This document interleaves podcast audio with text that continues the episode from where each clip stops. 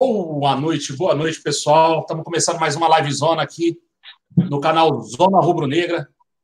É, tem bastante coisa para falar hoje, né? Saiu aí a, as, as, declarações do VAR, né? As gravações do VAR.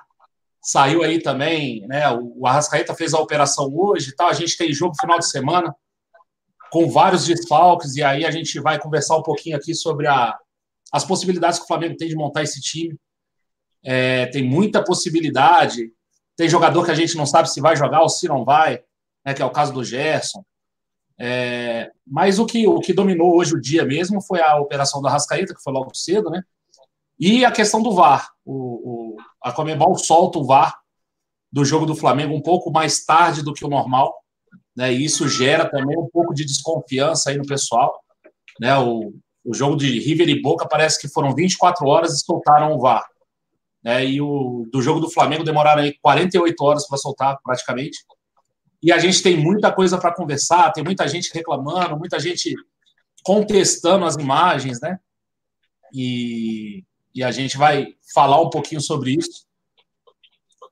Alan Garcia está aí já com a gente também. Boa noite, Alan. Boa noite, Rodrigão. O Rodrigão acho que deu uma travada ali. Ele não perde essa mania, né, Mané, de querer ficar virando de ponta cabeça. Ele gosta não, de cara, acho que trava, e aí o celular trava e volta ao normal, entendeu? Volta. Gosta de fazer essa porra, esse negócio aí teatral, né? Circense. Tá sempre querendo virar de ponta cabeça. Eu vou te contar um é. negócio. E Boa aí, noite, cara, Boa noite. Ele tá travado e te xingando aí. Daqui a pouco ele volta. Então, assim, a gente tem muita coisa para falar, muita, muita, muita ainda é, é, informação né, com relação à Rascaeta, com relação ao time, e muita polêmica com relação ao VAR. Queria dar uma boa noite para todo mundo que já está aí com a gente. A gente já, já somos em 508 aí assistindo a live. O pessoal vai chegando e vai vai vai né, se juntando a gente. Queria dar uma boa noite para o Alan. E aí, Alan? E as polêmicas? Boa noite, Marquito. Boa noite, rapaziada. Sejam mais uma vez muito bem-vindos ao canal Zona Rubro Negra. Boa noite, Rodrigo Circense. É, boa noite, amigos do chat. Ô, oh, rapaz, tu me respeita, arrombado. É, cara, para começar a noite, Marcão, eu vou falar um negócio para você. Eu iniciei essa sexta-feira achando que estava impedido, depois falei que não estava mais, voltei a falar que estava, e agora eu volto a dizer que não estava. E assim, meu parceiro, mas vamos tentar entrar nessa polêmica do VAR, porque, meu parceiro, pelo amor de Deus, cara, a nação está enfurecida no Twitter, tá todo mundo revoltado. Eu não sei se você conseguiu baixar a imagem que eu mandei no grupo, Marqueto. Teve até um. Eu, eu baixo aqui enquanto você está conduzindo a live. Eu vou baixar. Olha só, olha só. Depois você dá uma olhada lá no grupo e aí você vai ver o porquê que eu não baixei, tá? Tá. Não sei se você percebeu aí, nosso fundo aí e tal, tá, tá meio cagado aí o negócio. Então a ah, gente não vai conseguir baixar, não.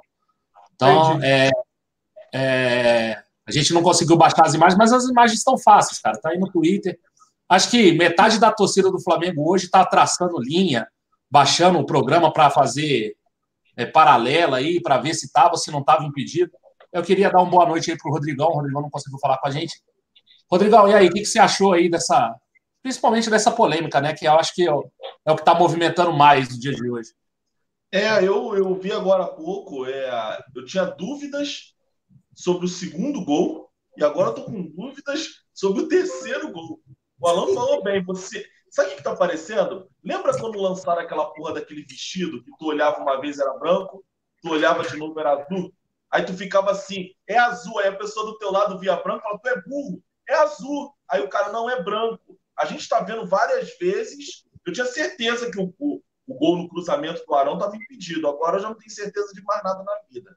É complicado, cara. Eu acho possivelmente que a gente foi, eu não digo roubado, mas a gente foi prejudicado nessa índice.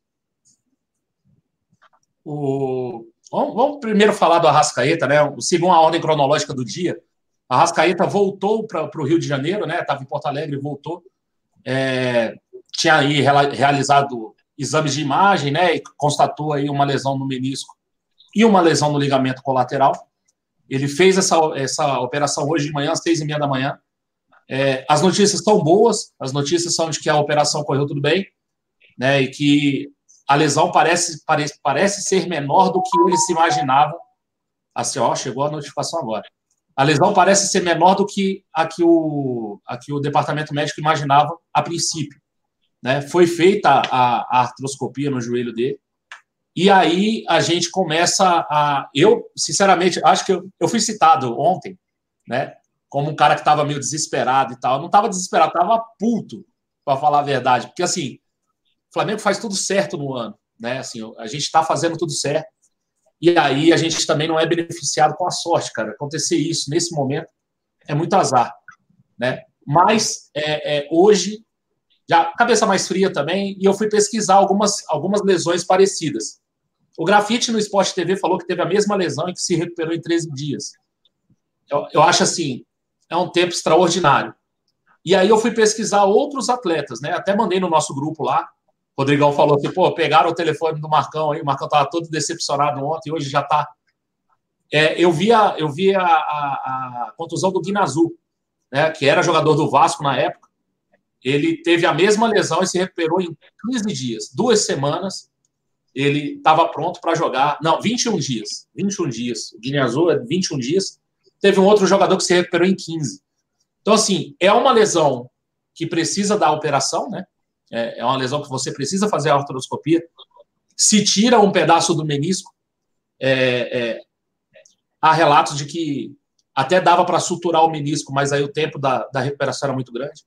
Era muito maior do que você retirar o menisco, né? A parte lesionada. Então se retira ali a parte, tem que retirar, porque senão a dor continua. Mas é de fácil recuperação. E aí eu vou lançar uma pergunta para vocês. E aí, joga dia 23 ou não joga dia 23? Vamos lá. É, as informações que chegam ainda são informações muito. É, como é que eu vou explicar para vocês inscritos aqui do canal Zona Rubro Negro? Eu acho que é uma chuva de informações. O Flamengo não se manifestou oficialmente. O que a gente pode dizer é: o atleta foi operado hoje, na parte da manhã. Antes da operação, eu gostaria de falar e dar um relato. O Arrascaeta e o Felipe Luiz, eles voltaram no mesmo voo de um bando, de um monte, um bando não, né? De um monte de torcedores rubro-negros, Marcão. E aí, o piloto, por alguns momentos, deixou, mandou aquele aviso sonoro, né? Senhores, só vou iniciar a partida quando todos estiverem sentados. Eis que surge um rubro-negro lá de trás, que algum filho da puta rubro é, gremista no, no, avião, não é possível. O cara tem que operar amanhã às seis e meia da manhã, vocês não vão sentar o cu aí, não, porra.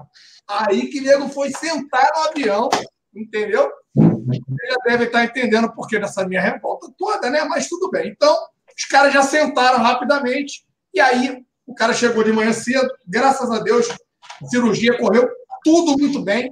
Foi uma cirurgia aí que foi considerada um sucesso total. E, para alegria e esperança nossa rubro-negra, galera, a gente pode falar o seguinte: é, não era tão ruim quanto os exames de imagens estavam demonstrando. Por quê? Não pegou a parte ligamentar. A parte de ligamento foi muito pouco afetada. E isso nos traz uma esperança.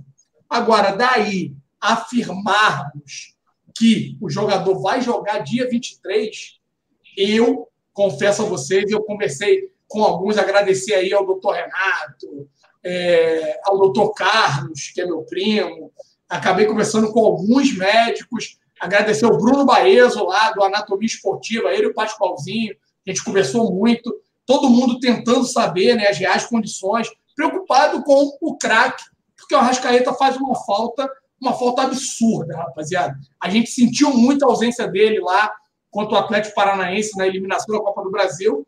E, por mais que eu acredite que vai ser completamente diferente contra o Grêmio, eu gostaria de contar com o atleta. Mas hoje eu já não posso afirmar. A expectativa é que ele venha a estar apto, 100%, é claro, depois do jogo do Grêmio, um pouquinho depois. Mas as informações que eu recebi aqui foi, ó, é, basicamente só menisco, melhor do que esperado, joelho firme e limpo, né? Sem dano a outras estruturas Então agora é aguardar o jogador receber alta, já inicia de pronto a fisioterapia. Esse trabalho de fisioterapia vai ser intenso para a gente tentar acelerar esse processo de melhora do, do, do Arrascaeta. Vale a gente reforçar também, ele tem um histórico positivo de recuperação, tá? É um atleta dedicado, é um atleta que não é, não é um cara baladeiro, o que acaba atrapalhando é um cara bem regrado na sua vida pessoal e tudo isso contribui positivamente para a recuperação do atleta. Às vezes que ele que ele passou aí por problemas não iguais, a problemas similares de contusão, ele teve uma boa recuperação. O corpo acabou respondendo muito bem. E isso é importante, porque o Marcão foi pesquisar e não adianta. Ah, fulaninho voltou em 13, fulano voltou em 15, e 22, e 28, em 30. Cada corpo, cada organismo responde de uma forma. Claro que hoje a tecnologia está muito avançada. A fisioterapia está cada dia mais, é melhor. Então, a expectativa é que a gente acelere esse processo. E eles vão trabalhar, é, acredito eu, Marquito, em três ou cinco períodos para poder colocar o jogador aí, o quanto antes aí, é, em condições de jogo, tá?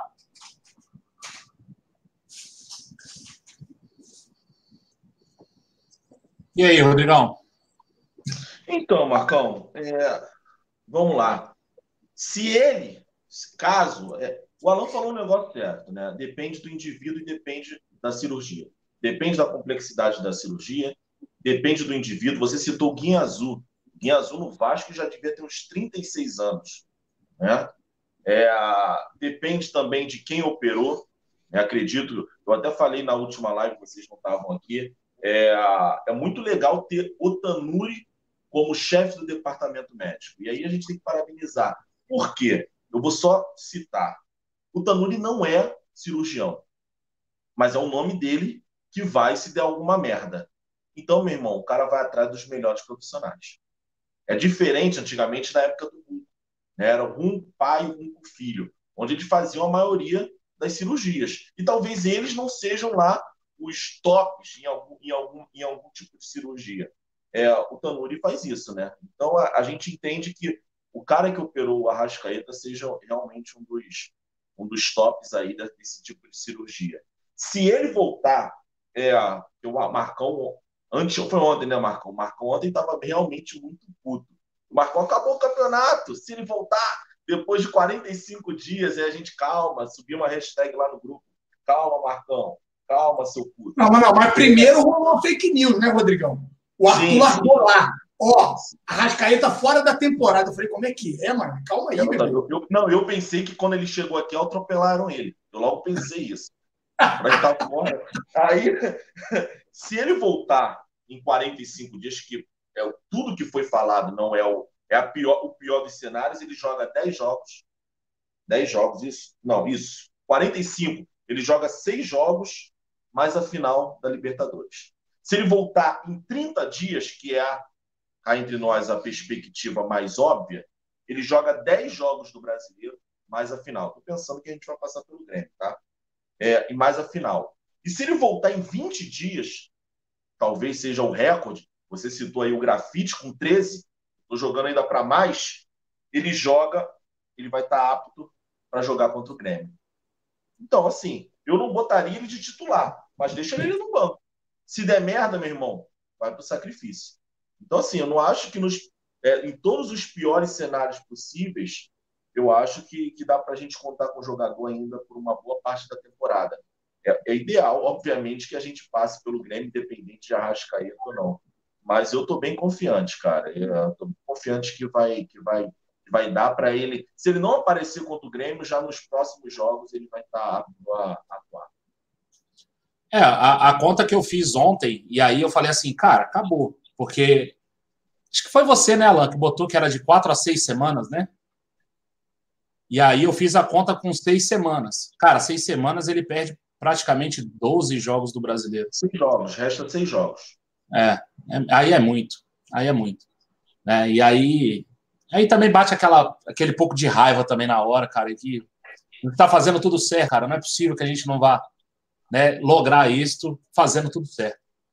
Mas é isso, o, Arrasqueta começa a fisioterapia, já começou, inclusive, ele vai, vai ter alta hoje à noite, ou já teve alta, a gente não sabe ainda, mas parece que ia ter alta hoje à noite, e aí amanhã já começa em casa mesmo fazer a fisioterapia. É, lembrar, né, o, tanto ele como o Felipe Luiz já vieram fazendo tratamento de Porto Alegre para cá, saíram algumas fotos no Twitter e tal, eles já com aparelhos na, na perna, aparelho que estimula a circulação sanguínea, alguma coisa desse tipo. Você tá mudo, tá, Alan? Você tá mudo. Sim, mudo, tá, tá mudo, seu puto.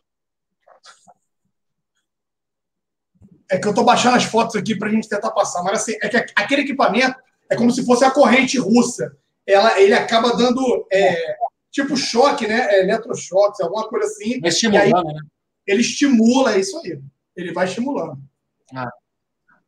É, então eles já vieram fazendo esse, esse trabalho. Claro, é um primeiro trabalho, um trabalho mais improvisado, porque a gente não estava nem aqui no Rio de Janeiro, né? O time não estava no Rio de Janeiro. Então, assim, a gente estava em viagem. Bom que tinha os aparelhos lá para começar o tratamento e tal. E uma coisa me, me nessa história toda, e, e ontem eu já estava muito pau da vida, uma, uma coisa me alegrou nisso tudo. Foi um stories, eu acho que do Felipe Luiz, fazendo o tratamento com a Rascaeta. Não sei se vocês chegaram a ver. É um, é um vídeo curto. E aí eles estão eles estão fazendo tratamento, claro, mas eles estão rindo estão brincando. Então, assim, parece que não é algo tão assim, e assim, o jogador é que sabe a dor que está sentindo, né? A Rascaeta saiu do jogo falando: olha, não estou sentindo tanta dor, né? Não estou me incomodando muito. Felipe Luiz nunca teve, nunca tinha tido a lesão, né? E aí aquele negócio, os caras, ah, cara, não teve nada. Eu falei ontem num grupo, falei assim, cara, eu rompi o ligamento do joelho duas vezes. E eu continuei jogando bola as duas vezes. Continuei no jogo. Então, assim, eu vim sentindo outro dia e aí o joelho preto já não conseguia andar. Então, é, é muito complicado essa, essa questão de. Ah, não está sentindo dor, então não foi nada. Eu acho. Eu, eu rompi os ligamentos e continuei jogando. Né? E no outro dia eu não conseguia andar, estava de muleta. Mas é, é, é, fato é, se tivesse muito preocupante ali, eles não estariam daquela forma que estavam ali no, no Instagram e tal, me passou uma certa tranquilidade. É, vocês querem falar das opções do, da Chapecoense e deixar o VAR por último ou vamos falar do VAR? Que a ordem aí. Vamos, vamos falar da Chapecoense então? Então vamos lá. É, o jogo da Chapecoense a gente tem aí três desfalques, né? É o Felipe Luiz, o Arrascaeta e o Gabigol por cartão amarelo. A é... princípio. Não, sim, isso que eu ia falar agora o Gerson sentiu da forma que sentiu contra o Grêmio. Né? Parece que foi comemorar o gol, pulou a placa e aí dali ele ficou. Né? E parece, né, Alan? A gente tem aí uma, uma informação, aí não sei se não sei nem se a gente pode soltar isso aí, mas parece que o Mari também está com o nível lá do, do, do, chip alto. E aí eu queria perguntar para vocês, como a gente entraria? É, a gente precisa do Gerson para ganhar da Chapecoense? Eu acho que não. Se a gente precisar do Gerson para ganhar da Chapecoense, o último colocado, a gente está no sal. Né? A gente não tem elenco, não sei o quê. Cara, é a Chapecoense. A gente vai precisar usar esses caras em algum momento. Eu acho que é o jogo mais propício para a gente poder poupar alguns jogadores.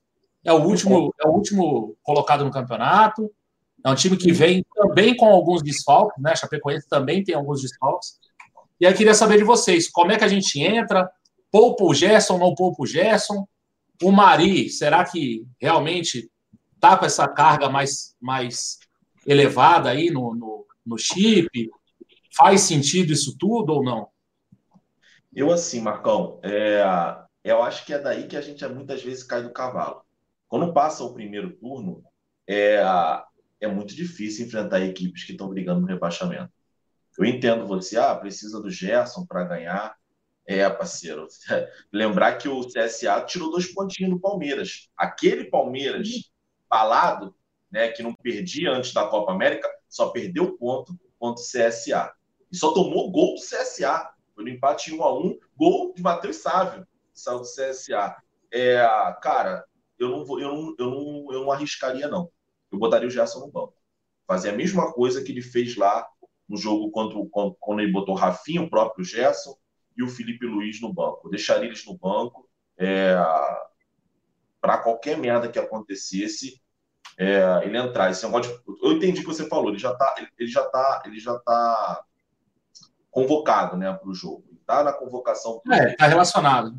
Está relacionado com o jogo. Mas poderia até botar ele no banco, mas eu não deixaria ele de, ele de fora. Eu estou entendendo o que você está dizendo. Você está dizendo o seguinte: não entra de jeito nenhum, vamos poupar ele desse jogo não, contra o no banco, no banco ele vai, até porque a gente perdeu dois jogadores da delegação que viajaram. Foi o Arrascaeta e o Felipe Luiz. Esses não jogam, não estão nem no banco. Então, para o banco ele vai, até porque a gente pode botar 11 no banco. Então, no banco ele estará. Provavelmente ele estará. Agora, é, é, convenhamos, cara. Se a gente, se a gente precisar não, não é querendo menosprezar a Chapecoense nem nada, mas é o melhor dos mundos você poder poupar contra a Chapecoense.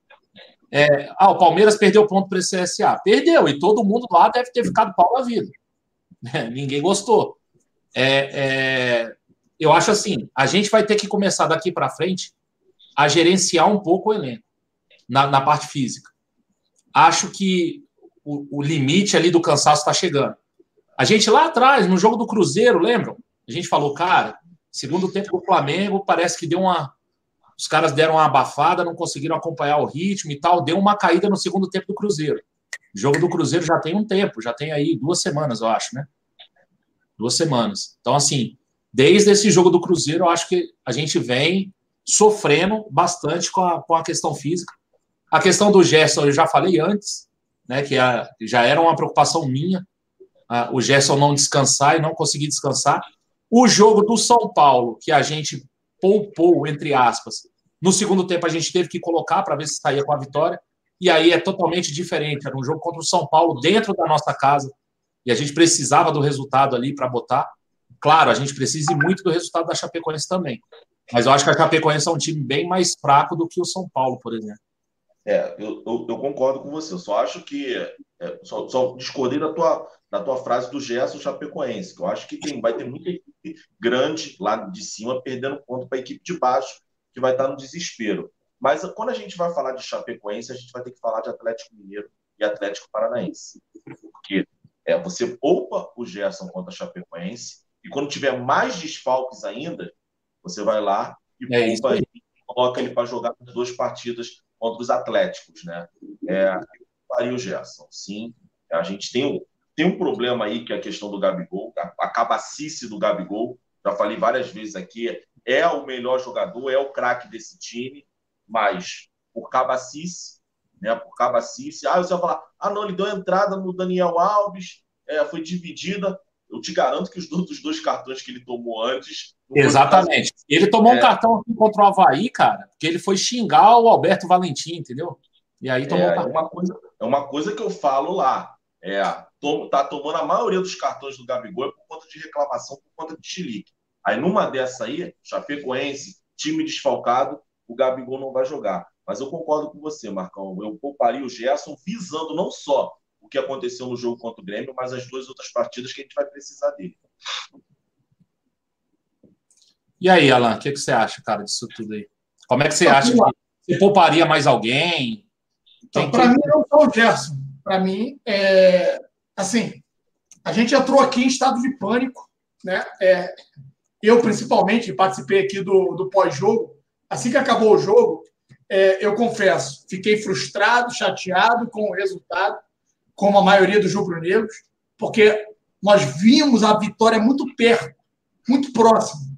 E aí, é, cara, a gente deixou escapar entre as mãos ali. Claro, a gente vai falar um pouquinho mais sobre a questão toda do VAR e tudo, mas a gente deixou escapar ali. Cara, no finalzinho do jogo ali, é, aquela vitória aí não caiu bem. Mas quando acabou o jogo, eu alertei. Falei, a minha maior preocupação é com relação aos atletas que saíram com dores. No primeiro momento, a informação que tinha passado é que o Gerson tinha saído apenas com câimbras. Depois ele falou que tinha sido lesão muscular.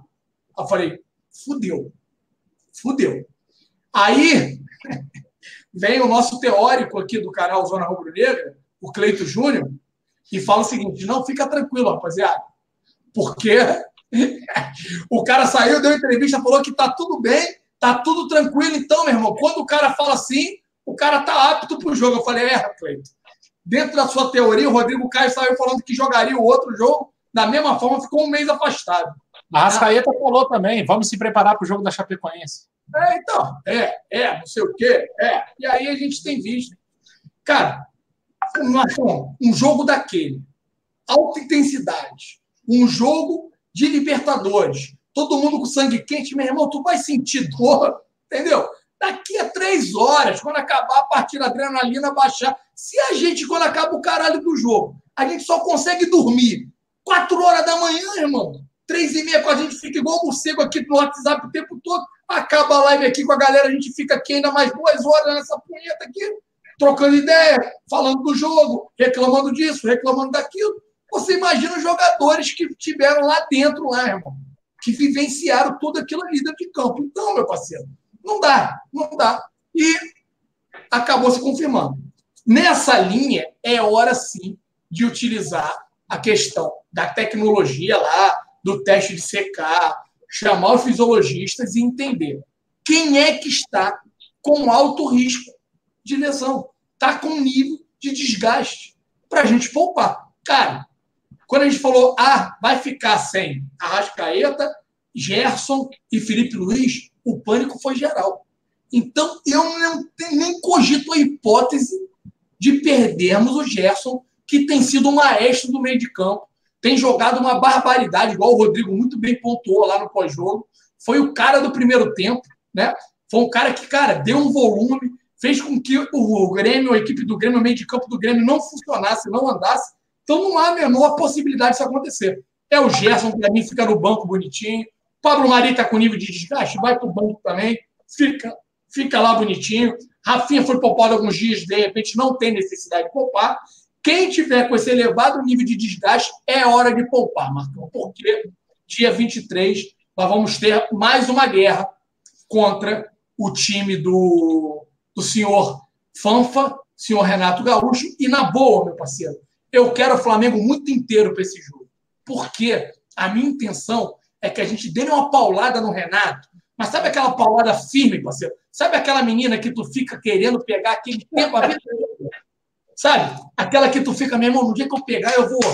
Sabe? Que tu fica, meu irmão, é ela. Aí naquele dia que tu consegue, tu ó, rabisca ela que a bichinha sai toda troncha, toda fraca dentro de casa, né? Sai encostando na parede assim, se batendo, querendo um apoio.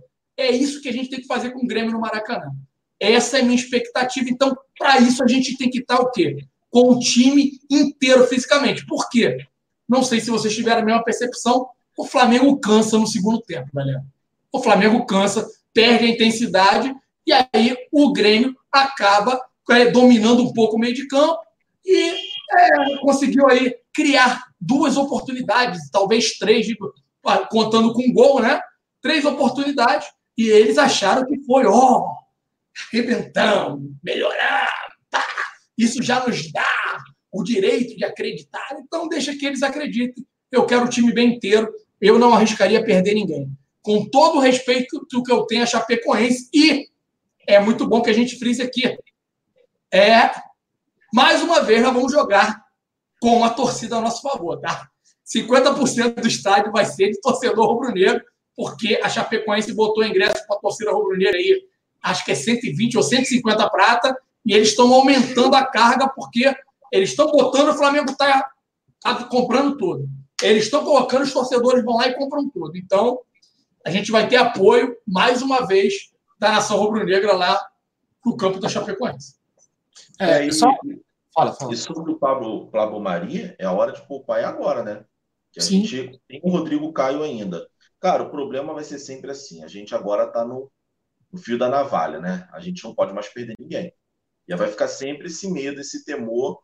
E, cara, tá o chipzinho apitando, não brinca. Coloca no banco. Entendeu? porque agora a gente não pode mais perder nenhum jogador. E aí vai novamente. A diretoria está de parabéns. A gente não tinha um time confiável, fez nove contratações. Uma descarta que ela não é nem banco do banco. Ele veio para. Ele veio como uma oportunidade. O Flamengo fez oito contratações, os oito são titulares. Mas a, a, a, grande tarefa do Flamengo no ano que vem, além de, obviamente, tentar manter os 11, é tentar colocar, sim, uma, uma, um bom elenco. Eu falei isso na, na última live, eu acho. com exceção do Dudu, o Palmeiras pode perder qualquer jogador, eles não vão ter nem metade da nossa choradeira aqui. Porque eles têm um nível de time titular inferior ao nosso, porém, o reserva está muito próximo do time titular, algo que a gente não consegue. É, então, é... Posso botar uma pimentinha nesse, nesse teu discurso? Posso? Posso. Eu entendo que eles estão muito mais nivelados do que o time do Flamengo. Tem um abismo aqui no Flamengo entre titulares e reservas. Mas, sabe por que não tem tanta choradeira, Rodrigão? Te explico. Porque os titulares, com exceção do Dudu, não performam no nível que deveriam performar. Então, entrando um pelo outro, os caras estão entregando a mesma merda. Você está entendendo o que eu estou querendo te dizer? Porque se tiver um cara que está acima da média no time do Palmeiras, que é o caso do Dudu, e a gente vem aqui destacando sempre ele, tira o Dudu, vê se não vai ter choradeira lá. Porque é, o Dudu. Eu acho, eu acho, que além do Dudu, o William Bigode também. É, o William Bigode está jogando. É porque, é porque no lugar do William Bigode, no lugar do William Bigode entra o Johan. E aí eu acho que cai muito.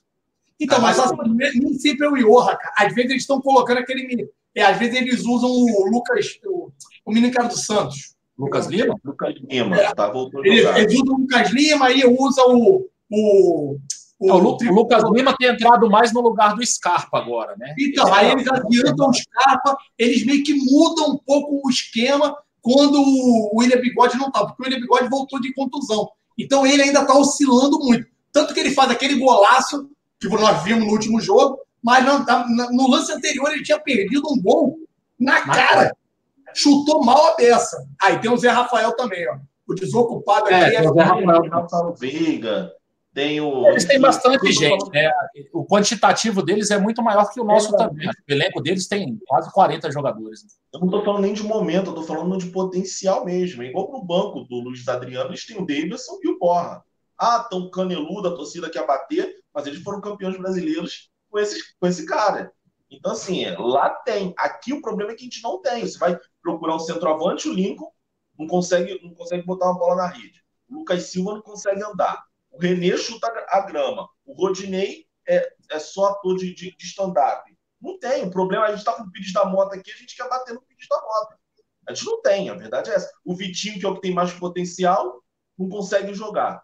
A gente vai Mas o Vitinho vai ter que ter uma sequência. Eu acho que a gente pode gerar até um momentozinho aqui para a gente começar a falar um pouquinho dessa questão aí. Porque a gente eu vai ter a... Só, só antes de entrar no Vitinho, e eu acho importante a gente falar do Vitinho, porque eu queria dar um recado para o pessoal também com relação ao Vitinho, tá? É, o, o, o Alan falou assim: ah, eu quero estar tá dia 23 muito bem, com todo mundo muito bem, para dar uma porrada no Grêmio. Eu também quero. Só que até o dia 23, nós temos quatro jogos, né? Chapecoense, cinco. É Chapecoense, os dois Atléticos, Fortaleza. E Fluminense. Ele tem um clássico Fluminense. antes do muito grande. Fluminense. São cinco jogos. A gente precisa manter a liderança. E a gente precisa manter a liderança, se bobear, botar uns pontos aí em cima do Palmeiras, tá? Porque o Palmeiras tem uma sequência difícil também. Concordo. Times difíceis. Tem o clássico com o Santos, tem o clássico com o Santos, o Palmeiras. Então, assim, seria bom que o Flamengo também é, é, não perdesse a liderança e não perdesse claro. nem a vantagem. É, Para esse jogo, a gente tem três desfalques: Arrascaeta, Felipe Luiz e o Gabigol. Para os outros dois, nós vamos ter quatro desfalques, que é Gabigol, Arrascaeta e, e Rodrigo Caio, e o Felipe Luiz. Então nós teremos quatro. Gabigol, vai somando aí, bebê. Ah, é, Não, Gabigol, quatro, Arrascaeta, aí, Felipe. Luiz e o, e o, e o Rodrigo Caio. É. E aí chega no jogo contra o Fortaleza, é, volta o Gabigol, volta o Rodrigo Caio, também não é certo, porque é lá na porra da Singapura. É. Mas ao mesmo tempo a gente agora tem o desfalque do Renier. Singapura fica onde, Rodrigo? Hã? Singapura fica onde? Singapura é a Ásia. Não é? É porque o Alan falou que era do, é uma cidadezinha da China. Tá bem. É. Então, assim, a, a, gente ainda tem uma sequência importante no brasileiro. Eu, neste momento, não abriria a mão do brasileiro em hipótese nenhuma, cara. A gente é líder do brasileiro, sabe? É, é... Vamos, vamos falar do Vitinho um pouquinho? Deixa só eu passar aqui, tem um superchat aqui que está aqui há um tempo já. E aí a gente. Deixa eu dar uma atualizada aqui, ver se chegou mais alguma coisa. Aqui, ó. O Maxwell Thiago falou aqui, ó. O craque Neto disse que o Flamengo não vai ganhar. Cara, ah, tomando. a única coisa que a gente tem que fazer é parar de assistir esses caras. É. Cara, hoje eu vi um vídeo do Luciano do Vale, fã Sim, é antigo. É, é perguntando do, do diploma. Esse é antigo, ele morreu, né? Esse é antigo pra caramba. não, eu sei que é antigo, mas eu ainda não tinha visto. Mas assim, é. mas pra você ver como é que ele fala. Lá atrás o cara já falou a realidade. Eles não querem fazer jornalismo. Quer eles querem circo.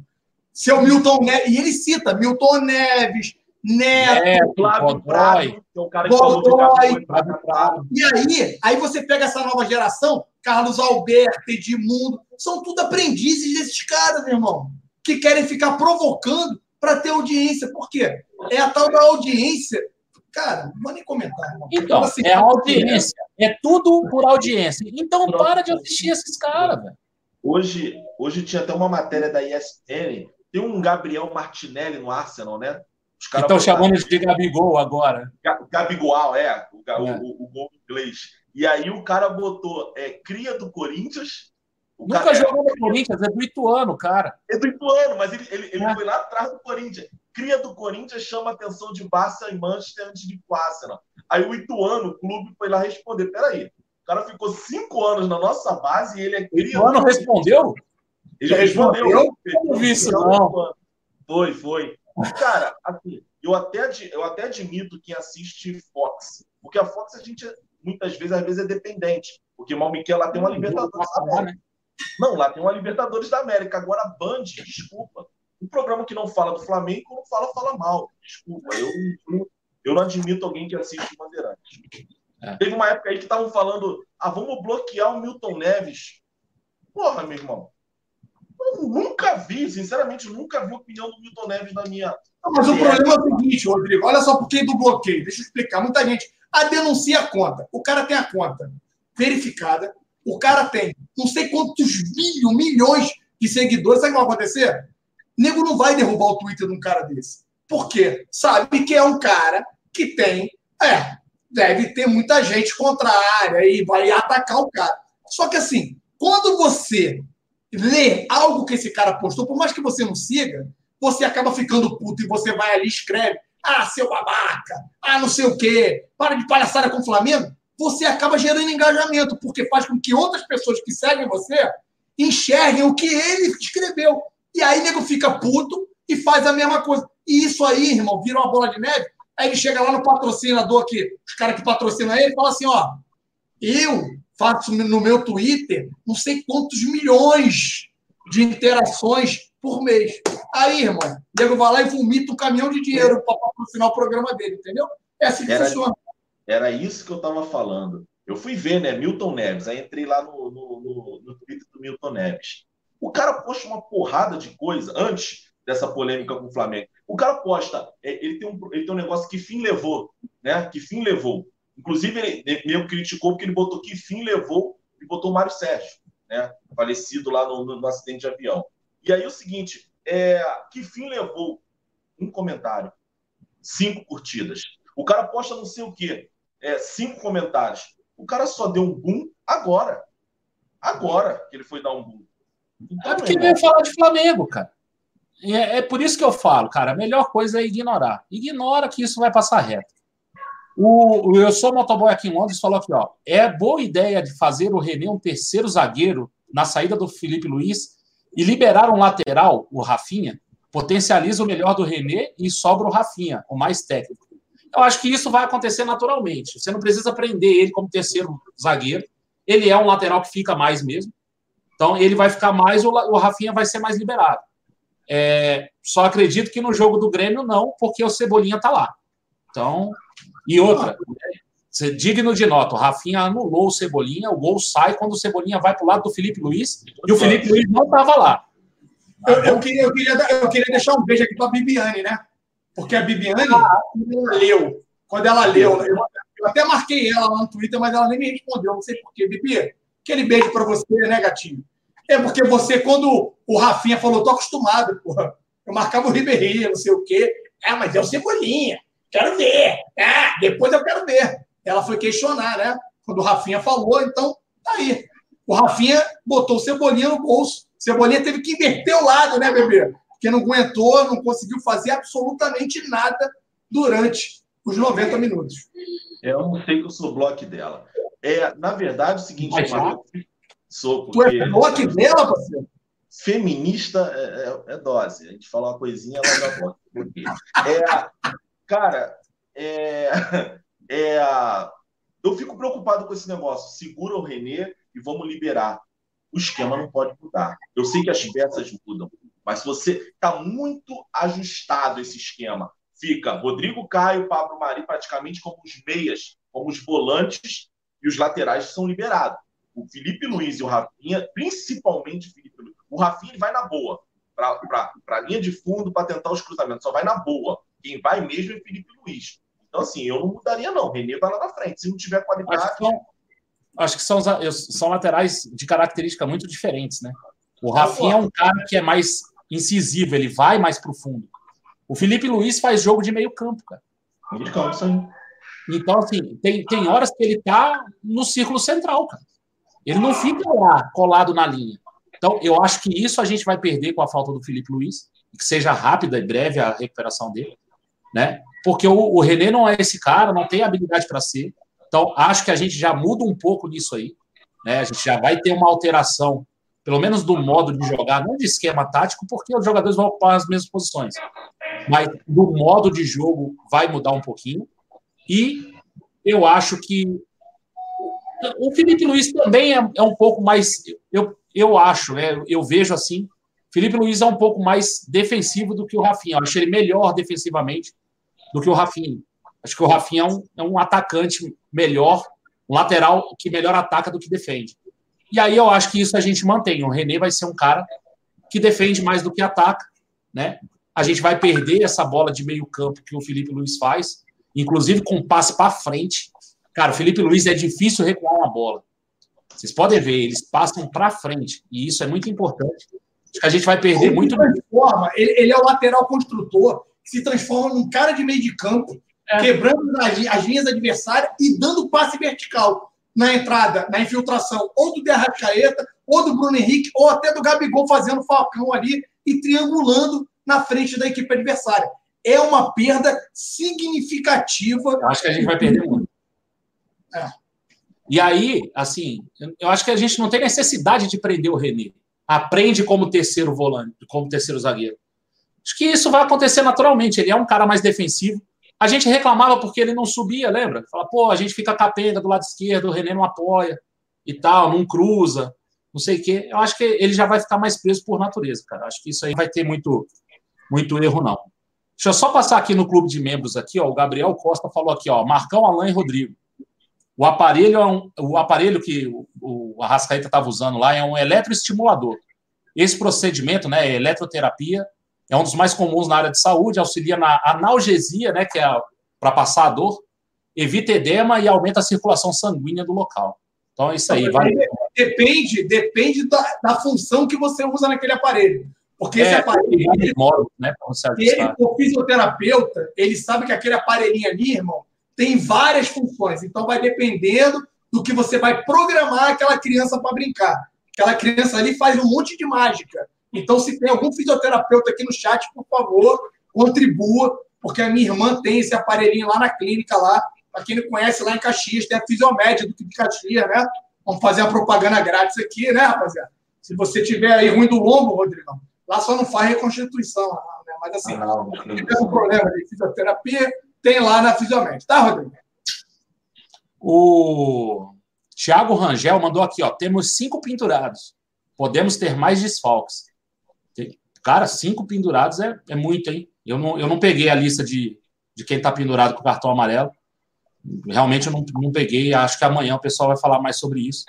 Eu não, não sabia que eram tanto. O que eu sei que não é, é o Bruno Henrique. É, é ainda bem. O pessoal aqui no chat, aqui, ó, o Rafael Kinuc, temos que entrar com César, Tuller, Rodrigo Caio, Renê e aquele jovem que entrou contra o Ceará, que é o João Lucas. Arão, Renier, Vitinho, Bruno Henrique e Everton Ribeiro. Cara, não vai ter esse time. O, o Mister já falou, ele não poupa o time inteiro. Você está poupando o time inteiro aí. Isso aí é, é, muito difícil de acontecer, só se pode ser uma catástrofe lá. Mas vou te dar o papo, meu parceiro. Contra o Fluminense, eu acho que ele vai repensar muito essa questão. Ele pode não ser. vai poupar até lá. Mas contra o Fluminense, eu não sei se ele vai rever esse conceito dele, não, meu parceiro. É, não sei. Ó, o David Alves fala aqui, ó, Mari, Bruno Henrique, Rodrigo Caio, Pires e Arão. Ah, mas aí eu não sei. É, esses seriam os seus poupados aí, David? Se for, eu acho que o Bruno Henrique não vai ser. E o Arão certamente, certamente não vai ser. É, não entendi aqui, não, porque você colocou o Pires aqui junto. Não, não deu para entender, não. Uh, o Matheus Felipe. Vamos escalar um time, Rodrigão, vai lá. Você. Escala o time do Flamengo para mim. 100% reserva. Olha a diferença, rapaziada. Não, não, isso aí não dá. Isso aí a gente já sabe. Sim, que é. 100% reserva ficaria goleiro César, lateral, com a cabeça do JJ, né? Lateral Rodinei, zagueiro Rodolfo Túlia, na lateral esquerda Renê. No meio de campo, Pires da Mota, Hugo Moura ou Vinição, eu não sei qual é o, qual é o que está na fila. Meio de campo, aí não teria um meio de campo, né? Teria que botar Berril, Vitinho e no ataque. Complicado. Acho que não tem nem número para isso. Renier. Não, Berril, Vitinho, Berril, Vitinho Renier. E no ataque você coloca aí o, Berril o, o de Berril e Lucas. Berril e Lucas. Cara, que diferença, rapaziada. É brabo. É muito diferente. Tem, tem o Vitor Gabriel para colocar no ataque, mas nunca foi testado. Né? Então, assim, a gente não sabe. Não sei se nem treina bem, cara, porque o JJ ainda não deu nenhuma oportunidade. E outra, por exemplo, Rodrigão botou Pires e Vinição. O Vinição é segundo volante? Na base era. Era, na base era. Na Será base que ele está treinando como segundo? Como primeiro? Eu não sei. É. Não acredito que ele virou primeiro, né? Ele virou primeiro. O, é. o Cuejá era segundo, também virou primeiro, segundo o Zé Ricardo, né? É. Era segundo volante. Só o, o, o, o, o Acel Vivas está dizendo o seguinte: os pendurados são Pires da Mota, Pablo Maria, Rafinha. Aí ele botou o Bruno Henrique aqui. Aí não, não é. Não é o Bruno Henrique. É Rodrigo Caio e Arão. Segundo ele. Ele botou o Bruno Henrique aqui também. Eu discordo. O Bruno Henrique tomou o terceiro cartão contra o Havaí, não foi? Para ficar livre contra o Havaí, não foi isso? ele ficou de fora contra o Havaí. Foi, foi, é, foi contra o, a seleção brasileira. Foi, foi, entrou o Renier aqui no lugar dele. É. é. Agora, não sei se, ele estava pendurado, não sei.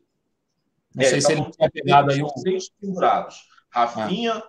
Pablo Mari, Rodrigo Caio, Pires da Mota, Arão e Bruno Henrique. Tem muita gente afirmando que o Bruno Henrique está pendurado sim, Rodrigão. Teve uma live que eu participei que o pessoal falou também. Então tá. E na Libertadores também está pendurado, né? Deus me livre, cara. Pelo amor de Deus. Galera, já estamos aí com quase uma hora de live aí, 48 minutos de live. Vamos entrar na, na questão do VAR? E aí a gente. É, eu eu vou, vou falar a minha impressão, a impressão que eu tive no jogo e logo depois do jogo, né, um dia depois do jogo.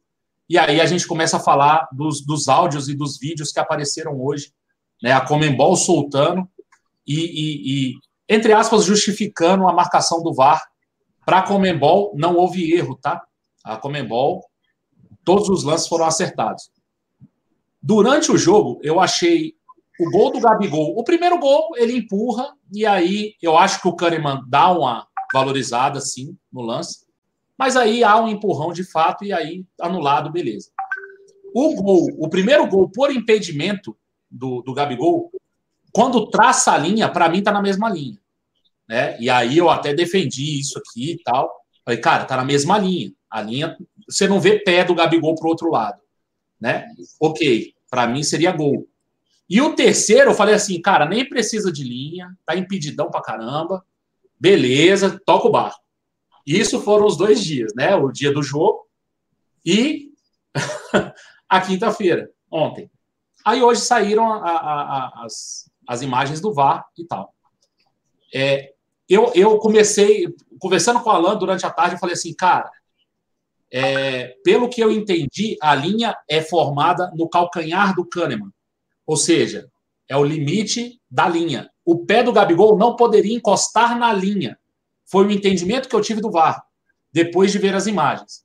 E aí, para mim, eu falei, ok, Então, a, a, a linha toca no pé do Gabigol, o Gabigol está impedido, ok. E aí, vida que segue. Eu falei, cara, então, ó, o Gabigol está impedido. O outro lance do empurrão, normal. E o outro gol, esquece, cara, está muito impedido, né? E aí apareceram algumas imagens no Twitter e em alguns lugares do terceiro gol, né? O terceiro gol anulado, do segundo gol do Gabigol que foi anulado, que é o cruzamento do Arão para o Gabigol. E essa imagem, é, pelo menos as, as imagens que eu recebi, dá muita impressão de mesma linha. Vamos lá. Primeira coisa que eu e o Alan estava discutindo hoje à tarde, a linha é muito grossa. A linha que faz o VAR, ela é muito grossa. A linha deveria ser um pouquinho mais fina, né? Para a gente ver exatamente. É, na linha mais fina, do gol do Gabigol com o Kahneman do impedimento, né, o primeiro gol, parece pegar um pouquinho o pé do, do, do Gabigol.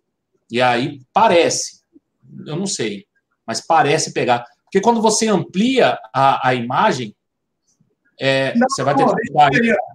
Deixa aqui, deixa aqui, mano. Vai, vai, vai falar. Quando você amplia a imagem, ela perde muita qualidade, ela fica quadriculada. Então fica difícil você determinar ali onde é que é o pé realmente do Gabigol. Agora, algumas coisas com relação ao que eu escutei do VAR.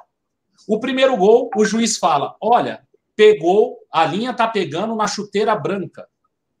O Gabigol não estava de chuteira branca. A chuteira do Gabigol é azul. Da onde esse cara tirou essa chuteira branca? Eu não sei. É... E aí eu vou entrar no lance da falta, né? Da falta em cima do Gerson. Ele vai e aí ele, há o pisão e o VAR chama, ó, indício de cartão vermelho. E chama o, o, o, o Pitana para ver. O Pitana fala, ó, a intensidade é média, só que o calcanhar está apoiado no chão. Ok. Se essa é a recomendação, não tem muito o que se fazer.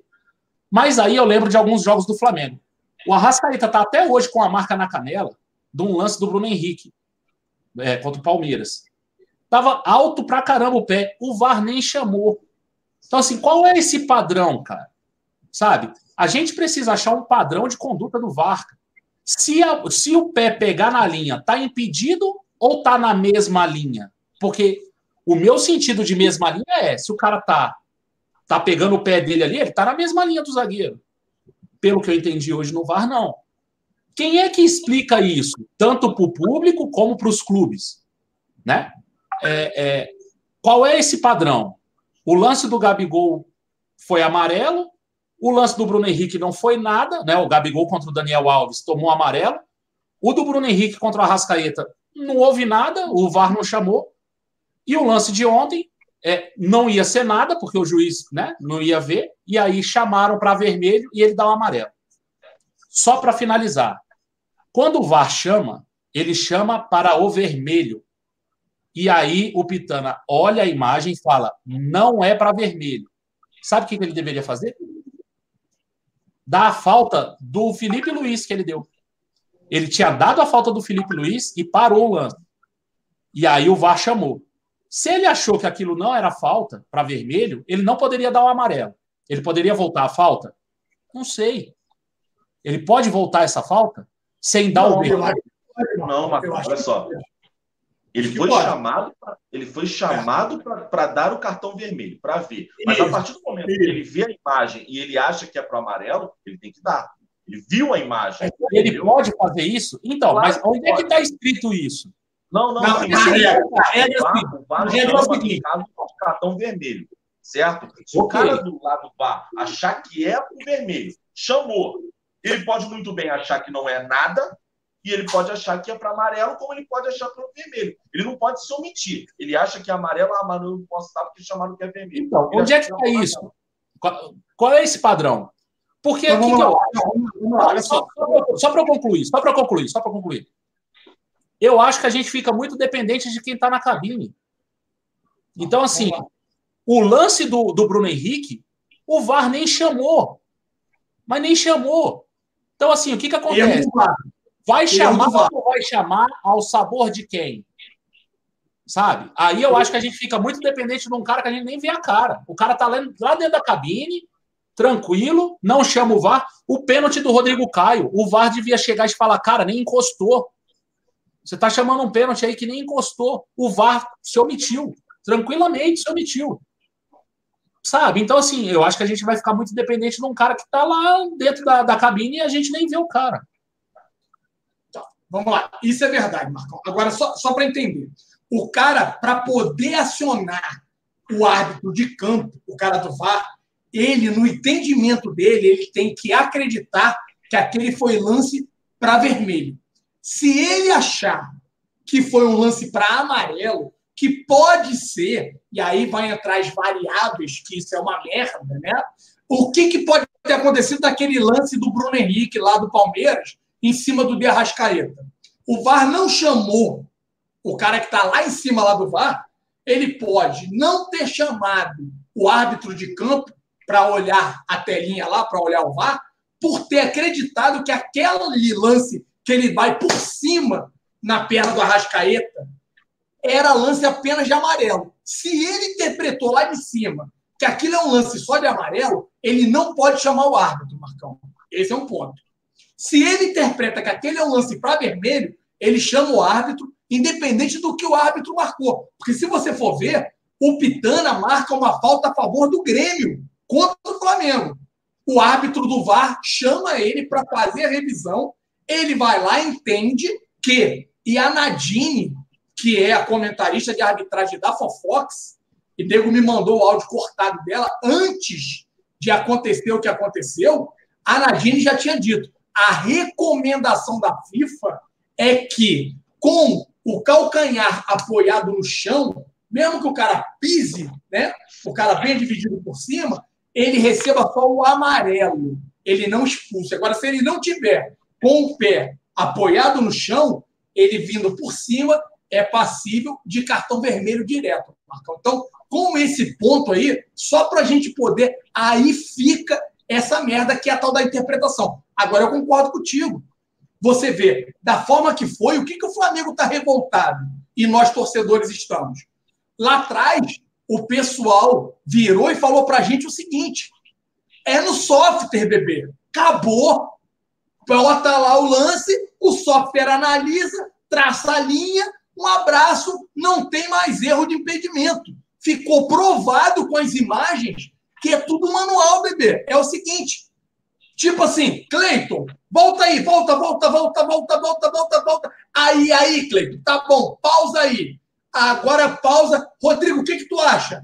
É, eu acho que tá, né, compadre? Tá mais pra cá, né? E aí, Marcão? É, eu também acho que tá. Meu irmão, não dá para ser assim. E outra, aqui, e tem um vídeo que você mandou também aí, Marcão, do Gaciba explicando que você tem que traçar a linha. Eu queria dividir isso aqui agora com a galera. Eu peguei no Twitter, tá?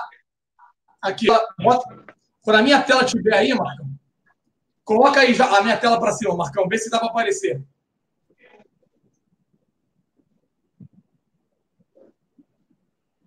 Marcão? Apareceu, apareceu, apareceu. apareceu. Então, lá. Tá muito aqui, ó, ao André, André Bacelar, eu pedi a ele autorização. Olha o trabalho que o André Bacelar fez. Tá? Fiz uma perspectiva em relação à linha da pequena área, em seguida levei essa linha e cruzei com a perspectiva proporcionada pela linha da grande área. Tracei a mediana do triângulo formado entre as linhas pequena e grande área. Última imagem. E aí ele marca o, o Euclides e o Deco SRN, que é nosso parceiro aqui. Olha o trabalho que o rapaz fez. Vamos lá. Tá vendo aqui? Esse aqui já é aquele do segundo gol, Marquito, que você questiona aí, ó. Que para mim também, lá no começo, não era lance. Para mim, ele estava impedido, mas olha aqui. Olha aqui o trabalho que o menino fez. Então, é, para ele. Eu só, acho, eu só acho que essa linha branca tá um pouco torta, cara. Então, mas é aí o que ele explicou lá, cara. É na ele fala que é da proporção, né? Na proporção, é da câmera. Porque ela não é realmente. Ela não é reta. Voltei a falar essa merda ali realmente. Mas ela não é reta, né? Ela tem que ser na proporção. Porque se você for ver, ela teria que vir aqui de lado, aqui mesmo, tá vendo? Ela não tem que ser essa retinha que ele está falando, que é o que o Gaciba fala lá. Aí ele fez essa imagem para poder comprovar que o segundo lance, então, que até então ninguém tinha parado para poder analisar, teoricamente, o jogador teria posição, porque o pé do, do zagueiro dele lá em cima tá dando condição ao Gabigol de receber a bola que é cruzada pelo, pelo Arão. Então, mostra o seguinte, cara. Se o lance do Gabigol vinha sendo questionado e apresenta para a gente aí que a gente acabou sendo prejudicado, parece que nesse outro lance a gente também foi prejudicado. Ou vocês vendo isso aqui, vendo, cara, hoje o que eu li, e aí eu, falo para vocês, comecei a noite acreditando que os caras acertaram que a gente não tinha sido prejudicado. Depois eu comecei a mudar de opinião. Mudei completamente, mudei de novo. Hoje eu confesso a vocês que eu gostaria que um especialista pudesse meter a mão nessa bodega aqui, o tal do Gaciba. Cara, a gente está aqui no Rio de Janeiro. Dá vontade de pegar essas paradas aqui, bater lá na CBF. É que se eu bater, quem é Alan no jogo do bicho, né?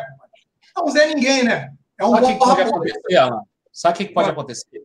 O Gaciba não vai analisar isso aí nunca. Até porque se ele tiver uma conclusão diferente da Comebol, isso dá, um, dá uma merda tão grande. Não, então, mas aí que... não precisa ser explícito para todo mundo ver. O Flamengo, o Flamengo tem que fazer o seguinte: o Marco Braz, alguém dentro do Flamengo, o Landim, tem que pegar o telefone e falar: Gaciba, o negócio é o seguinte: me ajuda a interpretar isso aqui. Eu quero saber se eu fui ou não prejudicado. Eu não quero, eu não quero ser favorecido. Ninguém aqui do Flamengo quer. Cara, eu brigo para a questão da gente não comemorar gol, ou seja, não ser ah, favorecido. Não é isso que a gente quer aqui. A gente só quer entender, meu parceiro, porque da forma que tá, né? Nego tá enchendo a boca, não, e é diferente de nego ficar vomitando um monte de merda. Eu só quero entender. E aí, Garcia, me explica isso aqui. Porque naquele vídeo que você mandou pra gente aqui no, no Zap, Marcão, o Gaciba explica uma coisa que, aparentemente, a visão é completamente equivocada. Quando ele traça a primeira linha, né? E aí ele fala, tá vendo? Ó, essa imagem aqui mostra uma. Só que não é a posição clara. Aí quando ele pega outra câmera, que ele dá outro risco na linha, ele acaba mudando a opção. Eu queria falar um pouquinho sobre isso. Eu não sei se todo mundo viu esse, esse vídeo do Gaciba. É o Gaciba explicando como funciona o VAR. O VAR, aqui no Brasil, ele trabalha com uma linha vertical. Ele, ele traça a linha horizontal e aí sobe uma linha vertical no jogador para comparar com outra linha vertical. Eu não vi isso na Comembol. É, então, assim, a gente pode estar sendo muito iludido por uma questão de perspectiva da câmera, de ângulo da câmera. Né?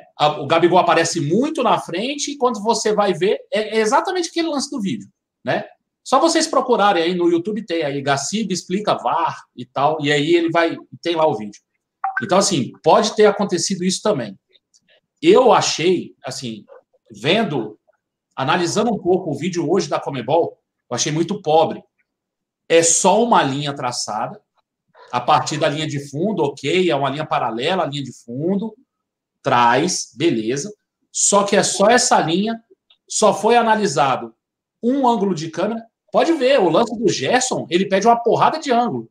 Ah, me dá esse ângulo agora. Câmera lenta, velocidade normal. Os lances de impedimento, não. Até porque o juiz não opina nos lances de impedimento, ele espera. Então a linha é traçada lá no container, bota a linha, não tem essa, essa linha vertical para comparar os jogadores, não existe essa linha. E aí é o seguinte: a linha é traçada, e aí foi o que o, o Rola Cansada falou aqui para gente. Ó. O software traça a linha de impedimento desde a linha de fundo até o jogador mais próximo. Mas o momento em que a bola sai do pé do Bruno Henrique é manual pelo frame. E aí, aí é. E aí é isso, Rodrigo, que o Alan falou. Ah, vai, não, passou, volta. Ah, ó, ah, esse é o momento do passe. Se você pegar um frame antes, o Gabigol tá bem. Se, se você, você, pegar um frame depois, você é, se você tiver malícia, Marcão, e aí entra naquela história que a gente discutiu hoje à tarde. Se o cara tiver mal intencionado lá, ele paralisa no frame que mais convém a ele. Para lance desse, muito justo, ah, são poucos os lances que vão ser tão justos assim. Mas acontece. Teve Flamengo e Corinthians, lembra? Sim, que a gente acabou minutos para achar o. O, é isso aí. o gol do Gabigol foi muito justo e aí teve. Teve agora, tá tendo de novo esse aí, agora Flamengo e Grêmio. Mas se você pegar um cara malicioso, o cara faz o seguinte: não, não, não, mas, mas, mas, mas o Morgan, mas, mas, mas, para aí agora. A jogada pode ter já, quando o cara dá o print na tela, a jogada já pode estar, tá, a bola pode ter saído do pé já do, do, do, do Bruno Henrique, um pouquinho já. E aí, questão de dois, três milésimos de segundo, meu parceiro, você já bota um jogador em posição de regular, entendeu, Marcão? Então sim. tem sim essa questão. Por isso que o que me surpreendeu foi o seguinte: todo mundo ter dito que o negócio era automático, era um super software, que o software não erra. E aí eu caí na falácia dos comentaristas de arbitragem e falar: não, fiquem tranquilos que agora lance de impedimento não tem mais problema, né? Agora tá tudo ok. Fiquem tranquilos. Quando a gente vê as imagens divulgadas pela Comebol, é uma vergonha, meu parceiro. Desculpa, porque dá margem, sim, da gente acreditar que o cara quis ou não quis né, deixar a gente comemorar o gol ou é, validar o gol. Não, desculpa, mas é minha opinião. Fala aí, Rodrigão. Cara, cara é, no jogo contra o Corinthians, é, tem o gol do Gabigol, ele bota o, o, o dedo no ouvido e fala o seguinte: tá vindo de cima.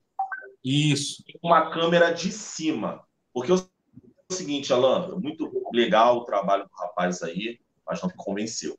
Né? Não me convenceu. A linha tá torta, é, a, a gente vai ficar assim, ah, não, tem que ser proporcional, a câmera tem que estar tá assim, assim, assada. Não me convenceu. Se você tem uma câmera de cima, não tem conversa. E foi assim que eu vi no Corinthians. Corinthians, o cara tá falando, e tá o Gabigol enchendo a porra do saco, o Cássio enchendo o saco, ele fala assim, ó, não, calma, eles têm um negócio vindo de cima. Ele faz o um negócio de cima e faz assim. E aí eles acharam o calcanhar do jogador lá, não sei se era o lateral esquerdo, eles acharam é o calcanhar. Urso, é, é, aquele Júnior, Júnior Urso. Isso, aí eles acharam o calcanhar. É, Para mim, parece que ou a ferramenta da Comebol ela é inferior da CBF, ou ela é a mesma ferramenta, só que mal utilizada. É. Isso aí. Então, é o que me parece, entendeu? E assim, cara, desculpa. Impedimento milimétrico vai ficar sempre com a máquina. O cara mostrou a foto, todo mundo aqui está vendo, na minha concepção, que está na mesma linha, tem os maldosos ou os caras que estão achando que não tá, tá milímetros na frente, a gente vai ficar acreditando na máquina. Aí é fácil manipular. Irmão, lance igual esse aí, deixa seguir. Tem que ter uma regra. Porque é, senão isso a gente vai interpretação. A gente vai ficar. O cara vai lá, sei lá, o cara mede com a régua. Ah, não sei quantos milímetros. Ah, mas sabe uma coisa? Porra, Flamengo vai passar? Eu vou é cancelar essa porra. E ela vai ficar sempre com o cara do VAR. É igual a Nadine, essa Nadine aí, você elogiou ela. Porra, meu irmão. Ela virou e falou assim: eu tá. Não, tu não elogiou, não. Foi, foi não, não elogiei. Eu falei que ela citou que é uma recomendação antes de ter ouvido o cara, o, o Pitana aí, explicar a decisão que ele estava tomando. Eu, agora, elogiar, não. Estou falando que ela é comentarista da Fofox lá, e não, ela não. disse que a recomendação da FIFA é para que, nesses casos, o cara estando com o pé apoiado no chão lá, e, cara, o que ela havia dito lá atrás foi o que o, o, é, o Pitana, né? Ele argumentou para sustentar o cartão amarelo para o cara Sim. lá de cima do bar. O que ela disse no intervalo, eu fui, fui ver, estava vendo, eu vi o primeiro tempo lá na Fox. É, o que eu vi no, intervalo, ela falou o seguinte: é, foi questionado, ela está lá numa cabinezinha, que eles botam lá na cabinezinha, e fala o seguinte: foi impedimento ou não foi?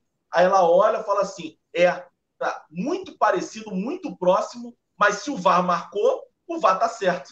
Porra, peraí, a gente vai ficar sempre nessa putaria. Ah, o a, a, a ideia dela é o seguinte: a olho nu, eu lembro até agora, ela falou, a olho nu, a gente não consegue identificar. Porém, lá, vai ficar no critério sempre deles. Se ele quiser prejudicar o Flamengo, beleza. Se quiser prejudicar o Grêmio, beleza. E vai ficar nessa putaria e vai. Cara, impedimento milimétrico. É, isso a gente tem que pensar também é com o olhar do juiz. Até pouco tempo não tinha VAR.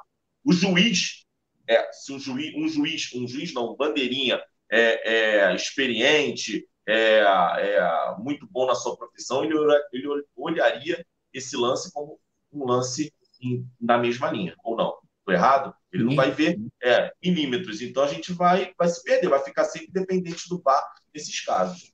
já tem um estudo na Inglaterra, na Premier League, falando que esses impedimentos milimétricos, a, a, a frame por frame, é, até mesmo um frame são não sei quantos é, é, é, não sei quantos centésimos de segundo, e se o jogador tiver a tantos quilômetros por hora, é, é, nesse frame ele não consegue detectar. Já tem um estudo assim na Inglaterra. O fato é, o VAR mudou o jogo. Né? Então, assim, esse impedimento, principalmente aqui no Brasil, eu acho assim, a gente está procurando pelo em ovo.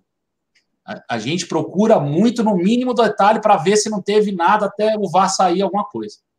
É, cara, na Inglaterra são 20 segundos, 26 segundos. Eu estou vendo Premier League toda semana. Tem VAR lá direto. O cara, pum, 20 segundos, o cara já decidiu e já foi. Não é possível que a gente demore cinco minutos aqui. Ou eles estão procurando demais, ou eles estão forçando muito a barra para achar alguma coisa. Então, assim, esse impedimento do Gabigol, é, aí a gente precisa também falar um pouquinho do qual é o conceito da regra de impedimento. É o cara levar vantagem por estar numa posição adiantada ao zagueiro. Qual foi a vantagem que o Gabigol leva, estando com 3 centímetros de chuteira na frente do. Nenhum. Nenhuma vantagem. Então, assim, claro, a regra hoje é: está um milímetro impedido? É impedimento. Eu sei disso. É disso que eu estou reclamando. Mas isso, em algum momento, tem que, vir, tem que virar discussão para que se mude a regra. Ou, ou vai mudar a regra, ou o VAR vai, vai alguma coisa vai ter que mudar. Porque desse jeito, acho muito difícil ficar. Então, assim, vale também a reflexão se, se a, a regra não vai mudar, ou se a atuação do VAR não vai mudar, né? Então, assim, eu acho assim, por exemplo, bandeirinha não bandeira mais. Esse caso desse jogo foi um caso de uma exceção extraordinária. Os jogos que a gente vê aqui no Brasil, esquece o bandeiro. O bandeira tá vendo o jogo, filho. Aí o cara faz o gol, teu zagueiro corre para trás, podendo se lesionar, dá carrinho, e às vezes o cara tá dois, três metros impedido, mas o bandeira não dá. Por quê? Porque ele está escorado no VAR. Então, assim, tem muita coisa para mudar. É o primeiro ano de VAR, eu sei. É, algumas coisas no VAR tem que mudar. O jogo de, de, de, de quarta, eu achei até muito estranho. Foram dois impedimentos justos que o Bandeira levantou. E aí eu já começo a pensar em outras coisas também. Né? Tem muito argentino elogiando o Flamengo, inclusive nos jornais de lá, né? Aí você tem uma semifinal argentina, uma semifinal brasileira. Tu bota o argentino para apitar jogo brasileiro, o brasileiro para botar jogo argentino. Cadê os uruguaios, peruanos, chilenos? Não tem mais, morreram todos. Só tem brasileiro e argentino. Bota um cara que não tem nada a ver com a disputa, sabe? Então, assim, são essas coisas que eu acho que a gente tem que também dar uma analisada ver se a regra não vai mudar. Porque do jeito que está, cara, eu acho muito difícil continuar. Então, olha só, Lucão, os problemas estão hoje e está tendo todo esse, é, toda essa, essa brigalhada pelo seguinte: primeiro, no primeiro, no, no gol do Gabigol, né? Primeiro gol anulado, ok. Everton Ribeiro chuta, ele empurra o Cânimo. Ok. Ah, Gabigol errou? Errou. Anulado. Muito bem anulado. Não tem discussão. Tem discussão quanto a isso? Primeiro gol, Marcão? Não, não, não. Ele empurrou, cara. Rodrigo, tem? Não, não. não. Tá. Segundo gol, tem essa questão da linha. O grande problema também é o seguinte, meu brother. Para que fazer essa linha azul tão grossa? Todas as imagens que eles liberaram, eles traçaram uma linha grossa, né? uma linha azul. Para que essa linha tão grossa? E por que, que não fizeram a tal azul e vermelha? Porque o software não é o mesmo. É, é um, é uma A gente, então, a gente aqui no Brasil tem o oficial, lá eles têm o Tabajara, o Piratão, o Paraguai. É será? Será que tem? E aí, será ou não fizeram, ou não sabem usar o equipamento? Os caras que estavam lá no VAR não estavam capacitados para usar o equipamento? Outra coisa, que dá também margem a gente levantar. Por que, que no, nesse outro lance, no terceiro gol que anularam o gol, que a gente está vendo agora imagens aqui, o nego está fazendo linha, que mostrando que não estava impedido, na, que o Arão mete e o Gabigol entra por trás mais uma vez e mete a porra do gol, que para mim até lá no começo estava impedido. Por que, que eles não fizeram a merda da linha para confirmar? Ficou no olho. Não, não, tá bom, volta ali. A, a perna tá na frente, ok, impedido, confirmado. Por que, que não meteram a linha ali? Outra para te dar Por que, que tem áudio editado? Por que, que liberou para a torcida os áudios editados? Pois é. Para que editar os áudios? Com relação a isso, com relação a isso, com relação a isso, o Gabriel Costa mandou aqui uma notícia aqui, falando aqui, ó. Documentos divulgados pela Comembol não convencem e Flamengo deve pedir arquivos na íntegra. Porque é o seguinte, só o primeiro gol demorou cinco minutos. Aí lá parece que é o VAR inglês. É, ah, não, aqui, não, volta, tal, e parece que tem um minuto e pouco de VAR, né, de áudio. Só que aquilo ali demorou cinco minutos. Então o Flamengo vai pedir o áudio na íntegra. Dois, cinco minutos de paralisação. Tanto para o gol do Gabigol, né, dos dois gols do Gabigol, quanto para o gol do Everton Ribeiro, que também foi anulado. Parece que o Flamengo vai pedir tudo. É o que o Gabriel Costa fala aqui no, no, clube, no clube de membros aí. Sabe o que, que acontece? O seu BAP deveria estar tá pegando um aviãozinho agora e está indo lá no Paraguai, irmão. A sede da Comebol é onde? É no Paraguai? Paraguai. Ele não é o Relações, o VP de Relações é. Externas. Chega ele, o Cacau Cota, o iPhone dele, e mete o pé para o Paraguai.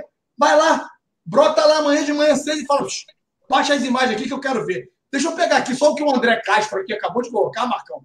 O André Castro bota o seguinte, ó. Boa noite, Zona. Entendam, são várias empresas responsáveis pelos equipamentos do VAR.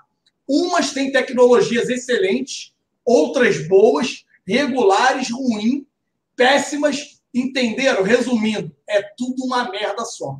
Aí, meu parceiro, para mim, cara, fica pior ainda. Por quê? Se a gente está falando de uma Comebol que tem hoje na mão uma competição como a Libertadores, que tem uma série de patrocinadores de peso, que é hoje sonho de consumo de todos os times sul-americanos, meu parceiro, os caras estarem com um software ou com uma empresa que faz essa calibragem ou esse trabalho de VAR de péssima categoria, pô, desculpa, é inadmissível. Né? É, aí, aí eu acho que assim, o software deve ser homologado pela FIFA, no mínimo, né? É, no mínimo. Não, deve ter alguma homologação. Os níveis, deve, deve, ter os níveis, né, Marcão? É, deve ter lá um selo da FIFA lá, de um certificado FIFA, falando, ó, esse software pode ser usado. Não é possível que. Não, eu, vou, eu vou desenvolver um aqui em casa, então. Amanhã, amanhã vamos ganhar um dinheiro, pô. Então, acho que não é assim. aí o doutor Caio aí, ó, o Caio é, com a gente, já falou o seguinte, ó. Cara, se já estão roubando a gente assim contra o Grêmio, imagina numa possível final dia 23, Marcão. A gente vai se jogar lá em cima do estádio, viado. A gente vai pular aquela porra lá puto, lá dentro. É. Lá, a vantagem, a vantagem que tem é a seguinte: o nego não vai poder punir o Flamengo. É campo neutro. É, é isso, né? A gente campo invade aquele caralho lá, viado. A gente bota o árbitro para correr da gente. Depois a gente desenrola como é que a gente vai ser solto, entendeu? Doutor Caio vai lá, liberar a gente. É, né? Libera a gente. É. A gente pula aquela porra lá, viado. Fala aí, Rodrigão. E outra coisa, cara, é tem que punir. É aquele negócio, assim. Sim. Antigamente, eu lembro um, um, um juiz, é, Lourinho, que era metidinho, ele expulsou um jogador errado do Corinthians. Se eu não me engano, era para expulsar o Guilherme Arana e ele expulsou o, Gabi, o Gabriel. Gabriel. O maluco, o maluco não, não, não voltou para a primeira divisão por um ano. Acho que depois de dois anos. Acho que dois anos depois ele voltou e ele estava muito próximo de ser árbitro FIFA e não conseguiu por conta disso. Hoje, errar com o VAR, para mim é um absurdo. Aquele Rodrigo Nunes de Sá, ele errou a final do Campeonato Carioca, um impedimento que o cara devolve, o zagueiro do Vasco toca para trás e faz, desculpa. É, a, só vai mudar também é quando tiver punição. Peraí, você errar lá no calor do momento é uma coisa. Você errar vendo um, um vídeo, isso serve para o cara que está no campo e o cara que está lá no vídeo. Tá entendendo? E aí vai mudar. Porque senão vai ficar nessa putaria, vai ficar nessa putaria. O cara erra, lá, não sei o que, tal, aí vai falar igual você, pipipi, pipipi. É, é o juiz do pipipi, inclusive, é o Pitana. Né? É ele, entendeu? É, só só para falar o nome da informação completa, o árbitro que, que expulsou o cara errado é o Thiago Duarte Peixoto. Nunca Sim. mais voltou. Federação Paulista. Ele não tinha vaga. É, se não, tivesse. Ele errou. É, se tivesse, não teria errado. Né? Deixa só passar aqui nos, nos, nos superchats que faltaram aqui. Ó. O Michel Campos falou aqui, ó. Quem faz mais falta, Diego ou Cuejar? Vou dar minha opinião. Hoje, olha a minha opinião, hein? O Diego hoje faz mais falta. E eu explico por quê. Nossos volantes não, são, não têm mais característica que o Coejar tem. É, é, nossos volantes mudaram a característica. Jorge Jesus mudou as características que são necessárias para os volantes do Flamengo. Então, hoje, o Diego consegue fazer essa função aí de segundo volante, bem ou mal, aí a gente vai precisar ver depois da operação. E o Coejar hoje não teria espaço. Jogando Arão e Gerson, ele ficaria no banco. Tá um papo dele voltar aí, depois a gente pode até falar sobre isso. Não, o papo é dele ir pro Betis. Não, não, é, então, mas já tem falando, ah, ele vai voltar, vai voltar o caralho. Eu quero não, eu nem quero. Não, eu quero que ele foda na Arábia agora. É, é mas a, a, minha preocupação não é ele voltar pro Flamengo. Ah, é que ele vá pra Palmeiras, que ele vá pra puta que pariu quando ele quiser. Não, não, não, não. Ah, Vamos lá. Ele tinha um valor de mercado, tá? O Flamengo vendeu ele porque ou você fica com um jogador que quer sair do clube e você pode contaminar os outros, ou você negocia. Então, negociação em cima da hora, que foi o que aconteceu, quase que em cima da hora, né? Perdeu lá a boquinha lá que tinha na Itália e depois foi correu para o time da Arábia. O Flamengo perdeu dinheiro, ou não? O Flamengo perdeu dinheiro. E aí o cara volta, pô, peraí. Aí o cara volta. como não, Alan? Como não? Tá errado isso. Pode acontecer, não estou dizendo que não pode acontecer, mas é uma grande. É, e aí o Flamengo deveria sim ter colocado uma cláusula no contrato. E no desespero ele aceitar igual um doido. É o que eu acho. Eu acho uma puta de uma sacanagem o cara voltar e reforçar um outro rival. Mal que é um filho da puta? É, mas era um baita de um volante, a gente não vai negar isso. É, isso sim. Poderia, poderia ter aí uma cláusula de, de não voltar para time brasileiro, mas. Cara, e outra, se ele tivesse a proposta do Betis, esquece, ele estava doido para sair do, do, do Brasil para jogar num time da Europa. Então, acho que não, não tem muito, muito, muita chance disso, não. E outra, no back, é, o volante lá é o William Carvalho. E é, toma ele, posição fácil. Ele indo para o bet, teoricamente, se ele não, eu acredito que ele não vai jogar com o William Carvalho. Aí ele, ele vai tomar posição tranquila, eu acho. E o William Carvalho foi um jogador de confiança do, do Jorge Jesus Jorge. no esporte. O, o Danger manda aqui, ó. Depois de um dos piores dias da minha vida, eu tô aqui na live. Vamos que vamos. Espero que o Flamengo salve meu ano de 2019. Cara, não sei o que aconteceu com você, mas toda a nossa solidariedade aí. Tomara que o Flamengo é, salve o seu ano e o nosso também, entendeu? O ano de todo flamenguista. A gente está precisando. Ah, é, Eduardo Machado falou aqui, ó. Não deveria existir essa regra, como diz o Marcão. Olha só. Eu não disse que não tem que ter a regra, não, tá? Eu acho a regra do impedimento a regra mais inteligente do futebol. Você tirar a regra do impedimento vira outro jogo. E um jogo chato até. Acho que tem. Até o Marcão ia começar a jogar, viado. É verdade.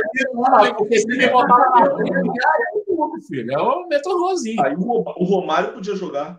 É, e assim, eu acho. É uma das regras, é, é a regra mais inteligente do futebol, na minha opinião. Tá? A minha opinião, a, a linha de impedimento, a regra do impedimento é a regra mais inteligente do futebol. É a regra que faz o futebol ser o futebol. Se você tirar, vira pelada, cara. Vira casado contra solteiro, final de churrasco, todo mundo bêbado. Sabe? Aí o cara bota o cara lá do lado do goleiro, vira uma zona. Então, eu não, eu sou, eu sou um dos caras mais conservadores com relação à regra no futebol. Eu acho que o futebol é um esporte praticamente perfeito, cara. Não tem que mudar a regra o, que, o que tem que mudar é esses benditos protocolos. Né? O VAR é um protocolo, galera. O VAR não é regra. Até o ano passado não tinha VAR e a gente curtia futebol da mesma forma. O VAR é um protocolo. A gente precisa alinhar esse protocolo de acordo com as regras, entendeu? É, é a, regra, a regra do impedimento do futebol é igual a regra do, dos segundos lá no garrafão para o basquete. Né? É, três segundos, né? A galera tava reclamando que você falou que ia falar do Vitinho. Não, a gente vai falar, não esqueci, não. O pessoal tava falando aí no chat que eu sou Dieguete, uns querendo matar o Cuejar, uns querendo matar o Diego. Acho que esse papo aí rende, hein? Ah, o último superchat que está aqui, ó, é o do William 702. Eu sempre falava lá atrás, vencemos, mas fomos pela arbitragem. E a diretoria precisava agir contra isso. É, a diretoria se calou diante das vitórias e era questão de tempo chegar ao ponto que está agora. É, vencemos, mas fomos garfados pela arbitragem, eu acho que ele quis dizer. Cara, eu, eu, eu sou um cara que reluto muito a reclamar de, arbitragem. Eu não sou um cara. Vocês podem pegar as lives aqui.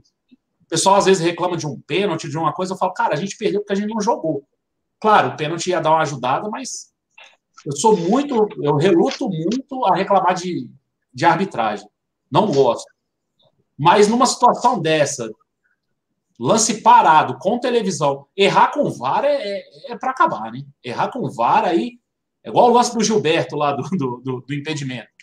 Errar com VAR, aí você para tudo. Aí você começa a achar um monte de coisa. Você acha que o cara lá pode botar um framezinho para frente, um framezinho para trás. E aí, porque bem ou mal, na hora do impedimento ali dentro do campo, o bandeirinha tinha que decidir na hora. Né? E aí, por exemplo, um impedimento desse do Gabigol. Ninguém ia reclamar se não tivesse VAR. Então, deixa eu fazer uma... e falar, cara, para o olho humano é impossível. Tá bom, então, mas deixa eu reclamar. Qual é a recomendação da FIFA? Sobre. Deixa a jogada seguir, né? Deixa a jogada seguir. Vamos lá. Ah. Deixa a jogada seguir. A jogada acaba, levanta a bandeira, como para poder checar o lance. Se você Sim. tem dúvida, meu irmão, não fica também. Aí a gente começa a relembrar da partida. Não fica esquisito? Um lance tão milimétrico. O cara, na hora, levanta a bandeira e pum! Impedido? Porra. Demais. Sinistro, né? Sinistro, né? O eu, cara. Não eu não gosto de reclamar dessas coisas, mas que fica estranho, fica. Né? Assim, é, qual é a determinação? Você não teve dúvida do impedimento? Levanta. E aí é aquele impedimento óbvio. É esse impedimento que eu reclamo que não está sendo marcado. O cara está três metros na frente, aí ele faz o Mari correr para trás, dá carrinho, pode se machucar, estirar um músculo lá, para depois falar, ah, é o VAR do impedimento. Esse ele pode dar. Assim, é, é porque também pode passar batido, né, filha? Ele levanta o VAR quando tem dúvida. Agora aquele negócio vai ser sempre a muleta do bandeirinha.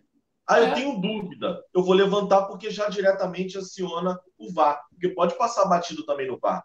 Entendeu? É, não, cara, não, não passa batido porque se for gol, todos os gols é. são revisados. Todos. Então não passa batido no VAR. É, mas é, é, com a ajuda do bandeirinha levantando, eu acho que, que, que é mais ainda. Cara. O que pode acontecer é o bandeirinha parar o lance antes de sair o gol. É pior é, ainda. É pior, é atrapalhar o lance. O time é, pode estar prejudicado porque é o cara levantou a bandeira, o juiz apitou, ah, não, o gol não valeu. E ele nem vai para o atacante olhar, o atacante tá, sai cara a cara no gol, vê o árbitro com a bandeira equivocadamente levantada, porra, filha da puta, chuta para fora. Mas, entendeu? Mas isso não pode acontecer. O futebol mudou, ele tem que meter a bola para dentro. Então, sabe chute, em cima, é, chute em cima do goleiro. Então, mas aí chuta em cima do goleiro. Só que assim, Marcão, concorda comigo? Porque a recomendação agora é, irmão, deixa o lance seguir. E aí eu concordo com o Marcão. O absurdo hoje é o cara tá um metro, dois metros na frente, claramente do estádio a gente vê. Tá impedido. Os caras deixam o lance lá na frente, voltar, não sei o quê, para depois parar.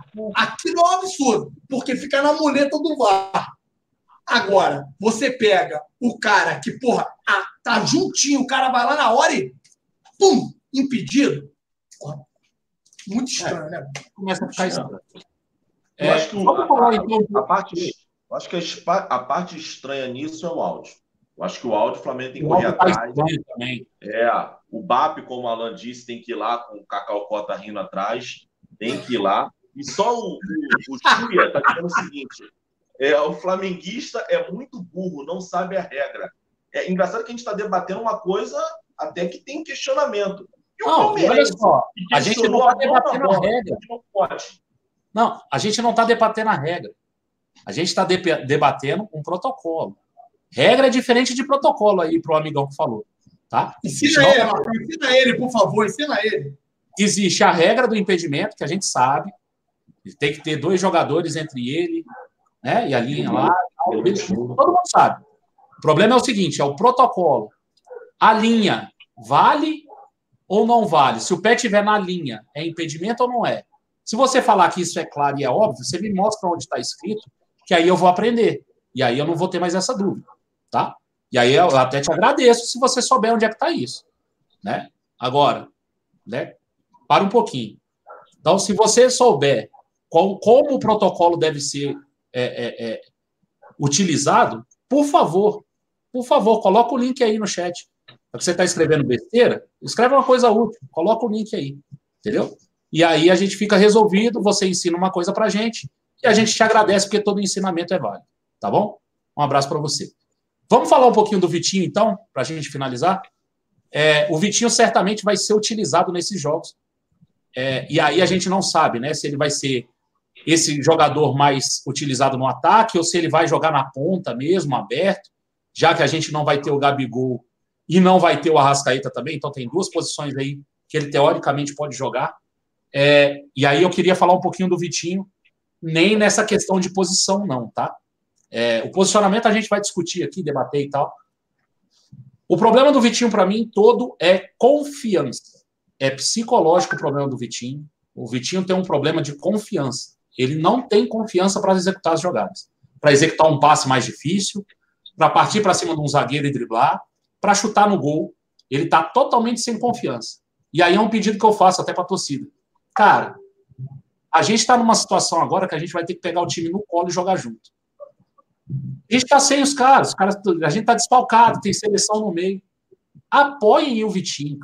Se ele errar, dá uma respirada e não vai o cara, não. Porque assim, ele já está na merda. Vou falar a verdade. Ele já está muito na merda. E a gente vai precisar do cara. Né? Eu sei, depois do jogo, cara, aí a gente reclama, critica, fala que foi o pior do jogo aqui, não vai ter problema nenhum também. A gente, a gente vai criticar quando tiver que criticar e vai elogiar quando tiver que elogiar. Mas durante o jogo, cara, eu acho que todo o apoio que a gente puder dar para o Vitinho é, é, é, é, válido porque a gente vai precisar do cara. Não é possível que o Vitinho desaprendeu a jogar bola. Também tem isso, né? Não é possível. Então, assim, eu acho que ele está muito inseguro. É, Jorge Jesus cobra ele também muito incisivamente, e aí é o jeito do Jorge Jesus. O Jorge Jesus é dessa forma. Acho que ele pode se retrair um pouco com isso também a torcida no pé, foi uma contratação cara, todas aquelas coisas que a gente já falou. Então, é, acho que para esses jogos que ele vai ser, certamente ele será titular, acho que, que era, era legal que a torcida do Flamengo desse uma trégua e, e levasse ele no colo também, entendeu? Não sei o que vocês acham. E aí, se vocês quiserem falar de posição, colocar ele na ponta, como, colocar ele como segundo atacante, que é onde eu acho que ele rende mais, aí vocês podem ficar à vontade. É, Marcão, não está resumido só na torcida. Eu concordo com você, eu falei isso lá atrás. É, nos próximos jogos que a gente vai ter desfalques, era o, era, era o Arrascaeta, não, está sendo o Arrascaeta, o Gabigol, a gente vai ter que usar o Vitinho.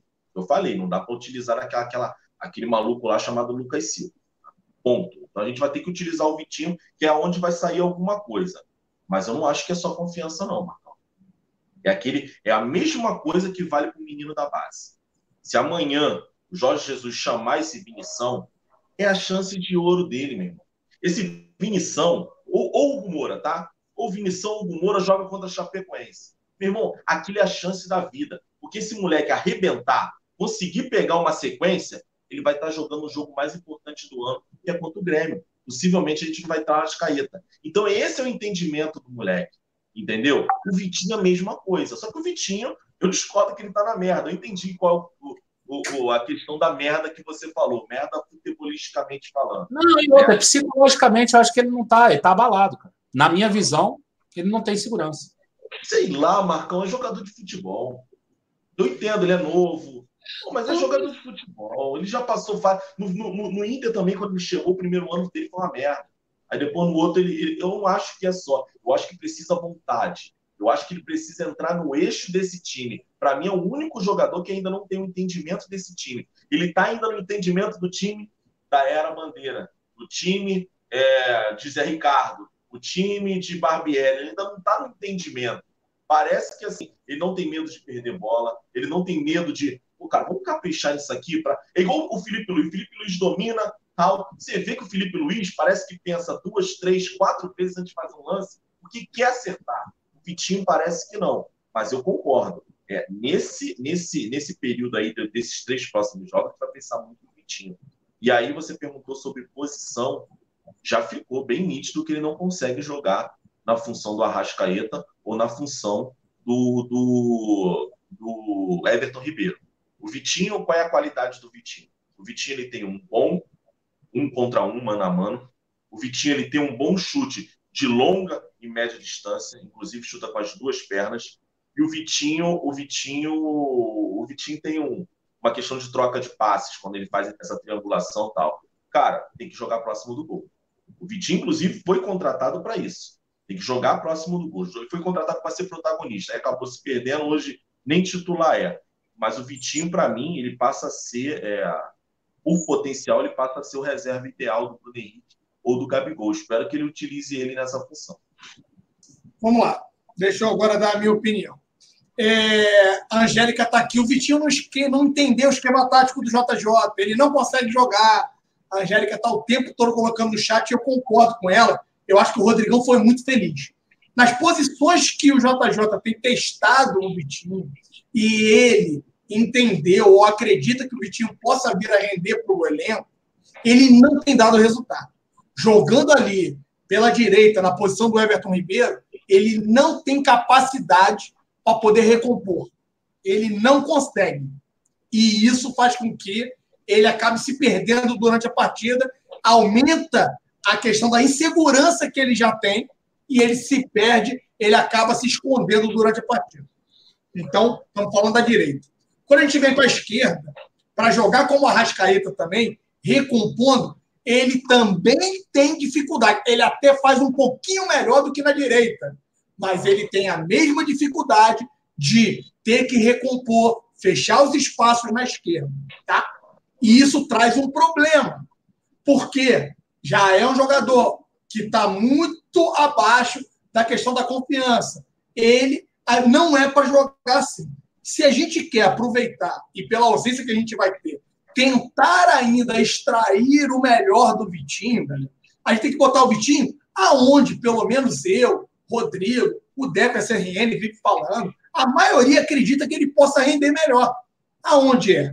Como segundo atacante, jogar mais próximo à área para que ele possa utilizar o que ele tem de mais forte nas suas características. É o chute de média longa distância, como o Rodrigo falou. Ele chuta bem com as duas pernas, ou chutava, né? Que ele possa voltar a chutar. É o drible. No mano a mano, ele tem a capacidade de drible a gente vê aí num jogo recente, por mais que ele não tenha ido bem, é, sai, é, sai uma jogada na esquerda dos pés dele. Ele entorta o lateral, só não recordo que foi equipe. E ele centra a bola na o cabeça. O Paranaense. Ele então, pega o Jonatas. O Jonatas. Isso, e faz isso a... ele pega o Jonathan e aí mete a bola dentro da área. Então ele tem essa capacidade de drible. Mas ele tem que estar lá perto da área. Por quê? No um contra um, ele vai entortar o cara e vai chutar para o gol. Ou ele vai sofrer a falta ali perto da grande área. Ele também sabe bater falta. A gente fala tanto aqui, Rodrigo, foi uma discussão nossa aqui na live passada. Quem é que bate as faltas hoje do Flamengo? Não tem um batedor de falta. O Vitinho é um bom. O Gleito disse que o Gleito disse Felipe Luiz. É, eu também. Eu acho que o Márcio Araújo bate também. Eu acho que ele está voltando aí. É, cara, a gente não tem. O Vitinho bate falta bem. Então, Vamos botar o cara um pouquinho mais ali na frente. Ah, o Renier fez esse segundo volante tudo. Por que não testar o Renier armando ali pelo meio? O Renier joga assim na seleção brasileira, o Renier joga assim na base, o Renier entrou bem, não sentiu o peso da camisa. Então a gente vai ter que utilizar essas peças. Eu entendo o que o Marcão está dizendo, é, foi uma contratação cara. Aí eu vou trazer um exemplo aqui para vocês. Sabe quem, até um mês atrás, era tido como morto Estava todo mundo querendo matar essa criança. Arão. Não, Arão não. Arão é coisa de dois meses já. já Arão já está fazendo quase aniversário já. O Luan. O Luan no Grêmio. Ah, o Luan no Grêmio não servia mais para nada. O Luan joga fora esse moleque. Esse moleque tá bichado, tá com problema na sola do pé. Esse aí nunca mais vai jogar bola. O Luan tá voltando a jogar mais ou menos. Melhorou. Teve uma sequenciazinha. Oscilou, oscilou, mas voltou. Então, eu, Alan, posso ser ah, um cara que acredito muito, dou meu votinho de confiança. Eu ainda acredito que o Vitinho possa trazer bons frutos. Mas, como o Rodrigão muito bem disse, se o JJ continuar querendo arrumar uma função nova para o Vitinho, o Vitinho não tem capacidade hoje, com essa autoestima dele lá embaixo, sem confiança né, nenhuma, de fazer a posição ou a função que o Everton Ribeiro e o Arrascaeta estão fazendo nesse elenco. Ele não tem capacidade defensiva nenhuma. Nenhuma. E aí ele fica nervoso, já não está muito boa a fase, meu irmão. Ele quer se enterrar debaixo da terra, né? Quer virar tatuí, quer ó, ficar embaixo da terra e se esconder. É isso que acontece. É, só que assim, tem dois lados nisso aí. O Vitinho foi contratado no ano passado? Foi. Foi no ano, foi no ano passado, no meio do ano, para substituir o Vinícius Júnior. A gente vai ter. É, tem um tempo para isso, tá? O Palmeiras contratou o Lucas Lima, o Lucas Lima voltou a render agora. E mesmo assim não tá uma maravilha, não, mas voltou a render. O Luan foi campeão da Libertadores e o Rei da América, ele é conhecido como Rei da América, em 2017. Desde então, foi jogar agora. E o Rômulo, que a gente confiou e até agora nada, foi pro Grêmio nada. Então tem um tempo. Eu acho que esse ano é o tempo, na minha opinião. Porque senão você, você tem uma ótima moeda de troca, seja por empréstimo, ou seja para até negociação. Porque senão, cara, um ano Ainda e meio. Era a folha, né? Hã? Isso aí Ainda é um ano, e meio. Um ano e meio e o cara não consegue render, você investiu ele 45 milhões, eu já acho que é um tempo suficiente. Eu acho que até o final do ano tem que se decidir o que, que vai querer do Vitinho. Porque são 40. Aí tu realiza o prejuízo. Hoje o Vitinho vale mais do que 20. Mas aí você vai esperar. É, é aquele negócio, você que, que gosta de, de bolsa de valores. Você vai segurar para esperar ele voltar a valer 45 ou mais de 45? Ou você vende agora? É igual aquela aposta, né? Que a gente vai lá, lá bota no bet. Tem hora que vai, daqui a pouco você bota 100 reais, você está tirando 2 reais. Você, você, você me conhece, né? Eu seguro. É, Eu comprei, eu, eu comprei uma a 40 reais. Hoje bateu 101 reais. É isso, mas é assim, eu tô falando para você, tem apostas boas. Eu acho, por exemplo, no próprio Grêmio. O Grêmio perdeu time para vender o Luan. Se o Luan tava valendo 80 milhões, hoje o o Luan, você chega lá com 30, você vai comprar o Luan. Então, tem que, a gente tem que saber porque é dinheiro investido. É, isso aí, isso aí eu acho que essa, essa análise depois, né? Depois no final da temporada tem que ser feita mesmo. Você comprou um jogador de 40 milhões que até agora, né?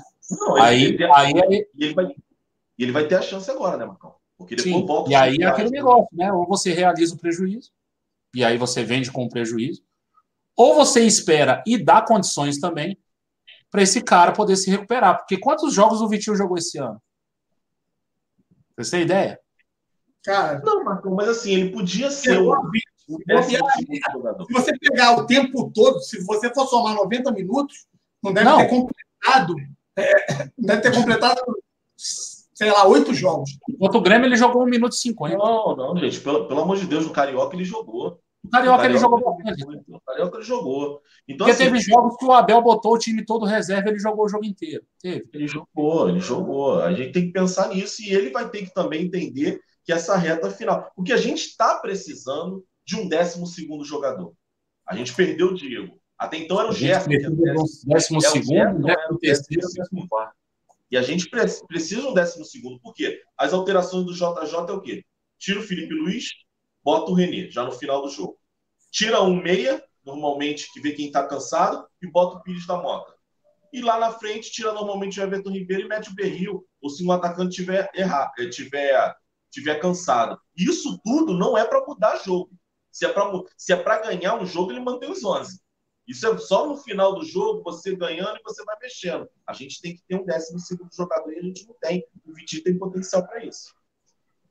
É, o pessoal aqui no chat está tá dando muita opinião aqui com relação a onde colocar o Vitinho, né? E aí o LZ Paixão falou aqui, ó, bota, o- bota o Bruno Henrique de centroavante, Vitinho de segundo atacante, Renier no lugar do Arrascaeta e ver se dá certo. O problema, o problema é esse ver se dá certo no brasileiro. Posso, né? posso- posso fazer uma pergunta? Eu Nem eu vou responder, não. Vou fazer uma pergunta para vocês. Se o Grêmio Ah. chega e fala assim, Luan pelo Vitinho.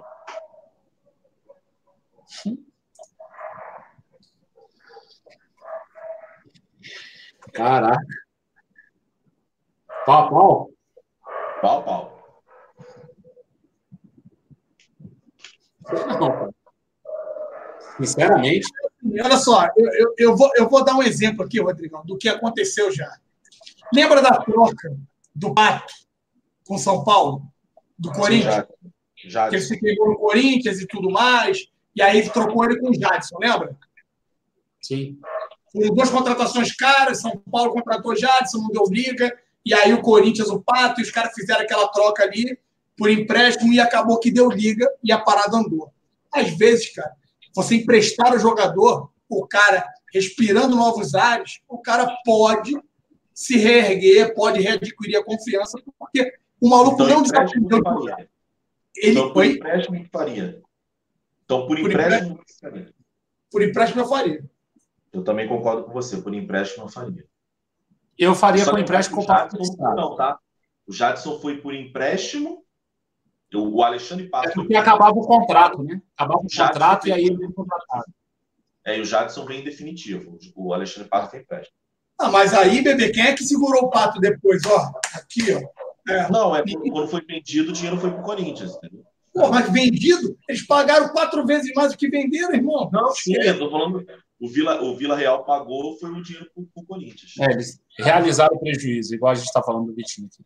É, aquele negócio, eu tô falando com você. É, você eles seguraram até onde pôde, vem, é, é, emprestou para o São Paulo para ver se ele conseguia dar um up, conseguiu, mas não o suficiente para bancar aqueles 45 milhões. Foi 45 milhões também. Não tem como, entendeu? Isso que eu estou falando para você. Tem que saber o time de você vender. O Vitinho ainda é um jogador que clube brasileiro ele contrataria ele ainda para ser protagonista. Por exemplo, um Grêmio perde um Everton Cebolinha, um Vitinho dá uma acalmada na torcida. Estou falando, oh. falando que é o melhor, não. Estou falando assim, seria um jogador para ter uma esperança. E muitas equipes aí ainda tem valor. A Angélica está falando que o salário do Vitinho é de um milhão, Angélica. Não é. Não, não. Meu Deus, tá maluco. Não, não, é, não, não, não, é. Não é. Rapaz, é, se, se for 50% disso aí, Angélica. Esquece. É. O, o Pedro, aqui, nosso amigo Pedro, lá, mandou, mandou uma mensagem para mim aqui, e aí ele mandou o press kit do, do, do Flamengo. E aí tem lá o, os atacantes, né, o elenco todo. E aí tem aqui, Vitinho, Nascimento, 9 do 10 de 93, 1,80, 63 jogos e 9 gols pelo Flamengo. E aí tem a informação, em 2019, 35 jogos e 6 gols. 35 jogos. Tá, tem que saber também um minuto, né? Não, é. É. Cara, eu acho que é muito jogo. Não, é porque, é muito jogo. mas assim, conta 35 jogos o, o jogo que ele entrou um minuto. Ah, eu acho que ainda assim é muito jogo. Eu é, acho que ainda é, assim é muito jogo. Ele era bem utilizado pelo Abel. E lembrar que o JJ, quando chegou, ele era titular. Ele era titular até então, quando o time não estava cheio, né? Acho que, se não me engano, o Everton Ribeiro teve um problema no calcanhar. Não foi isso? É, foi o tendão. O tendão chegou. O Vitinho foi titular contra o Atlético Paranaense, na Arena da Baixada. Então é. ele jogou. É, jogou um pouquinho, mas 35 eu acho muito. Não sei. Aí a gente precisa ver. O. o... Ih, rapaz. Deixa eu dar uma, uma recarregada aqui. Caiu tudo aqui no. Oh, o Pablo Beco aqui falou que o Jorge Nicola falou que o Vitinho ganhou um milhão. Não preciso nem falar mais. Ah, não, é. Então essa informação aí está totalmente errada. Eu não sei quem é o Nicola, né? Se é o Nicola ou o Fábio Azevedo, o professor. Não, Paulo do... Lima também. Paulo Lima também. Tem muito cara. eu não comparei, eu não comparei Vitinho com o Everton Cebolinha, tá? Everton Cebolinha, para mim, é o melhor jogador atuando no Brasil. Eu falei sim, a partir do momento que você negocia, perde o Everton Cebolinha, o Vitinho passa a ser uma boa contratação. Não para suprir, mas para ajudar ali, entendeu? Muitas Pô, equipes o... gostariam de ter o Vitinho. Cebolinha já está já tá, já tá vendido? Já não, renovou, renovou não, renovou. Né? Multa de 450 milhões. Negaram, irmão. O, olha só, o Grêmio está tão bem financeiramente, em verdade tem que ser dito. O trabalho que o presidente do Grêmio vem fazendo, o, assim, só dois clubes brasileiros ficaram né, no positivo no primeiro semestre. Flamengo e Grêmio. Só. Os demais, todo mundo no prejuízo. E é. o Grêmio. O Bahia ficou também, não ficou? Se eu não me engano, o Bahia ficou também, mas assim, pouca coisa. Deve ser, deve ser lucro pequenininho, porque o Grêmio é, ficou com 30, milhões, É, o Grêmio ficou com 30 milhões positivo, o Flamengo estava com 38, acho, 38 ou 42. Agora eu, agora eu não tenho o número na cabeça. Mas foram os dois e da parte de cima que estavam positivos. As porquinhas, né, com um ponto do patrocínio, estão estão vendendo almoço para pagar a janta já. Né? 33 milhões de prejuízo. E assim, é. com dois perfis diferentes, né? O Grêmio faz o que muitas equipes brasileiras deveriam fazer. O que, que é? Eu não tenho dinheiro, vou recuar, montar um time mais modesto e vou tentar competir é, com tática, com treinamento. É o que o, o, Grêmio faz, é o que as equipes deveriam fazer. Por exemplo, o São Paulo, por exemplo, ele teria o potencial do Grêmio. Né? Mas aí prefere contratar um jogador de um milhão e meio ao invés de recuar e tentar É, o Flamengo. O Grêmio deu sorte também, né, cara? Assim, teve uma pitada de sorte nessa reestruturação do Grêmio. Sim, porque os títulos vieram. E aí, vendo os títulos, vieram premiação, valorização de alguns atletas. Então, isso acelerou. Não estou aqui querendo. É, cara, muito pelo contrário, tem que parabenizar sim a gestão e a administração do Grêmio, tá? Muito pelo contrário, porque o Grêmio não tem a capacidade de poder fazer, é, transformar o clube financeiramente como o Flamengo tem, como até mesmo o Palmeiras tem o Corinthians, e os caras estão lá, superavitário. Os outros não estão. Mas assim, isso é outro assunto para outro, outros canais, tá? Mas só para que vocês saibam, então, os caras recusaram proposta pelo Cebolinha. O Diego botou 30 lá, 32 pau, e aí eu tô falando milhões de euros, tá? E os caras falaram, não, não quero. Quero é, 40 É, e só lembrar que todos os jogadores vieram de forma modesta, tirando o Diego Tardelli, todo, o, o, o Cebolinha veio do Ceará. E ele era bom. Fortaleza, Fortaleza. Fortaleza? E só lembrar também é, é a, a, venda do Arthur, a venda do Pedro Rocha. Tem alguns moleques aí. É, na verdade, eles estão fazendo mais ou menos o que o Flamengo está podendo Marcelo fazer nesse final. Né? Marcelo Groi, Marcelo Groi também saiu vendido. É, eles estão eles revelando muito e com valor muito alto os jogadores. É, mas eles têm, eles têm também um monte de velharada lá, né, rapaziada? Eles tinham o Edilson, que aí o Edilson saiu, mas não saiu. Sim, ainda conseguiram boas vendas com esses caras, né? Eles estão recuando. Ele recuou, vou trazer os jogadores experientes. Muita gente debochou, lembra? Cortez, é, Jael, é, não sei quem, todo mundo debochou, os caras conseguiram montar um time. É isso que eu falo para você. O Anselmo aqui, ó, o Anselmo Rodinelli falou o seguinte: é, o Grêmio só tem 50% de cebolinha. Ainda tem isso, né? Ainda tem, deve ter a questão do fatiamento de jogadores, coisa que o Flamengo parou de fazer aqui, porque hoje vive um outro momento. Isso é um negócio assim. Eu, eu não estou por dentro das finanças do Grêmio, eu, não, não, não me interessa, mas isso é uma das coisas que os clubes sempre utilizaram de artimanha, né, para poder se capitalizar, e o Flamengo, graças a Deus, parou com isso. Vou só passar aqui mais dois superchats que chegaram aqui, ó, do Marcos Sassenburg. A FIFA é clara, na dúvida privilegia-se o gol. Não tem acontecido, pelo menos nesse último jogo aí, não aconteceu não, cara. É meio complicado. E o Aramel Relógios mandou aqui, ó. Um ano e meio atrás a gente não aguentava o Everton Ribeiro. E hoje, olha como ele está jogando. Quem sabe o Vitinho acorda desse sono quase eterno. É, mas.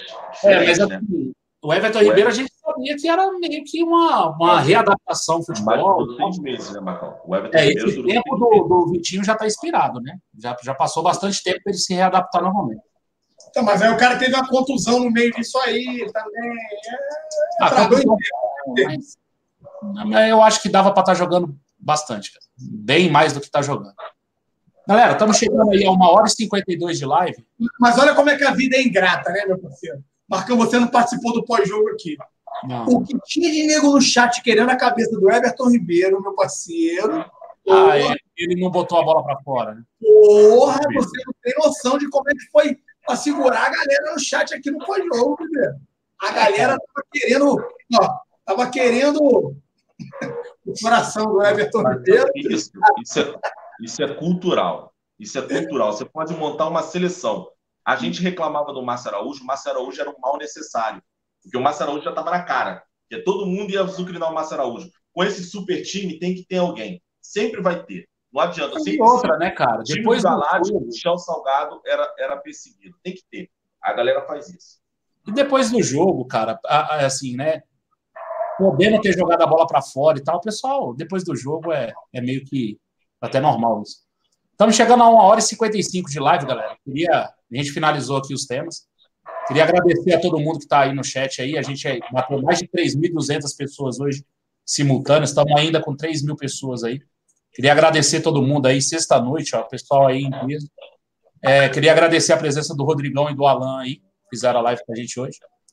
Amanhã tem, amanhã tem de novo, horário normal, 22 horas. E aí vai ter aí um, mais informações sobre o jogo do, do Flamengo com a Chapecoense, se a gente tiver mais notícias aí do time a ser escalado e tal. Eu não, eu não vi nada sobre o treino hoje. Vocês conseguiram ver? Sabe se teve alguma. Sabe se o Vene Casagrande viu alguma coisa lá? Porque é impressionante o que ele vê de treino do Flamengo. Treino fechado e ele vê, irmão. É impressionante, é impressionante. Eu queria, queria saber como é que ele consegue isso aí. Mas isso aí é Paulo. Ele bota, ele bota uma GoPro na, numa mosca e, e vai. Né? É, porra, que mosca.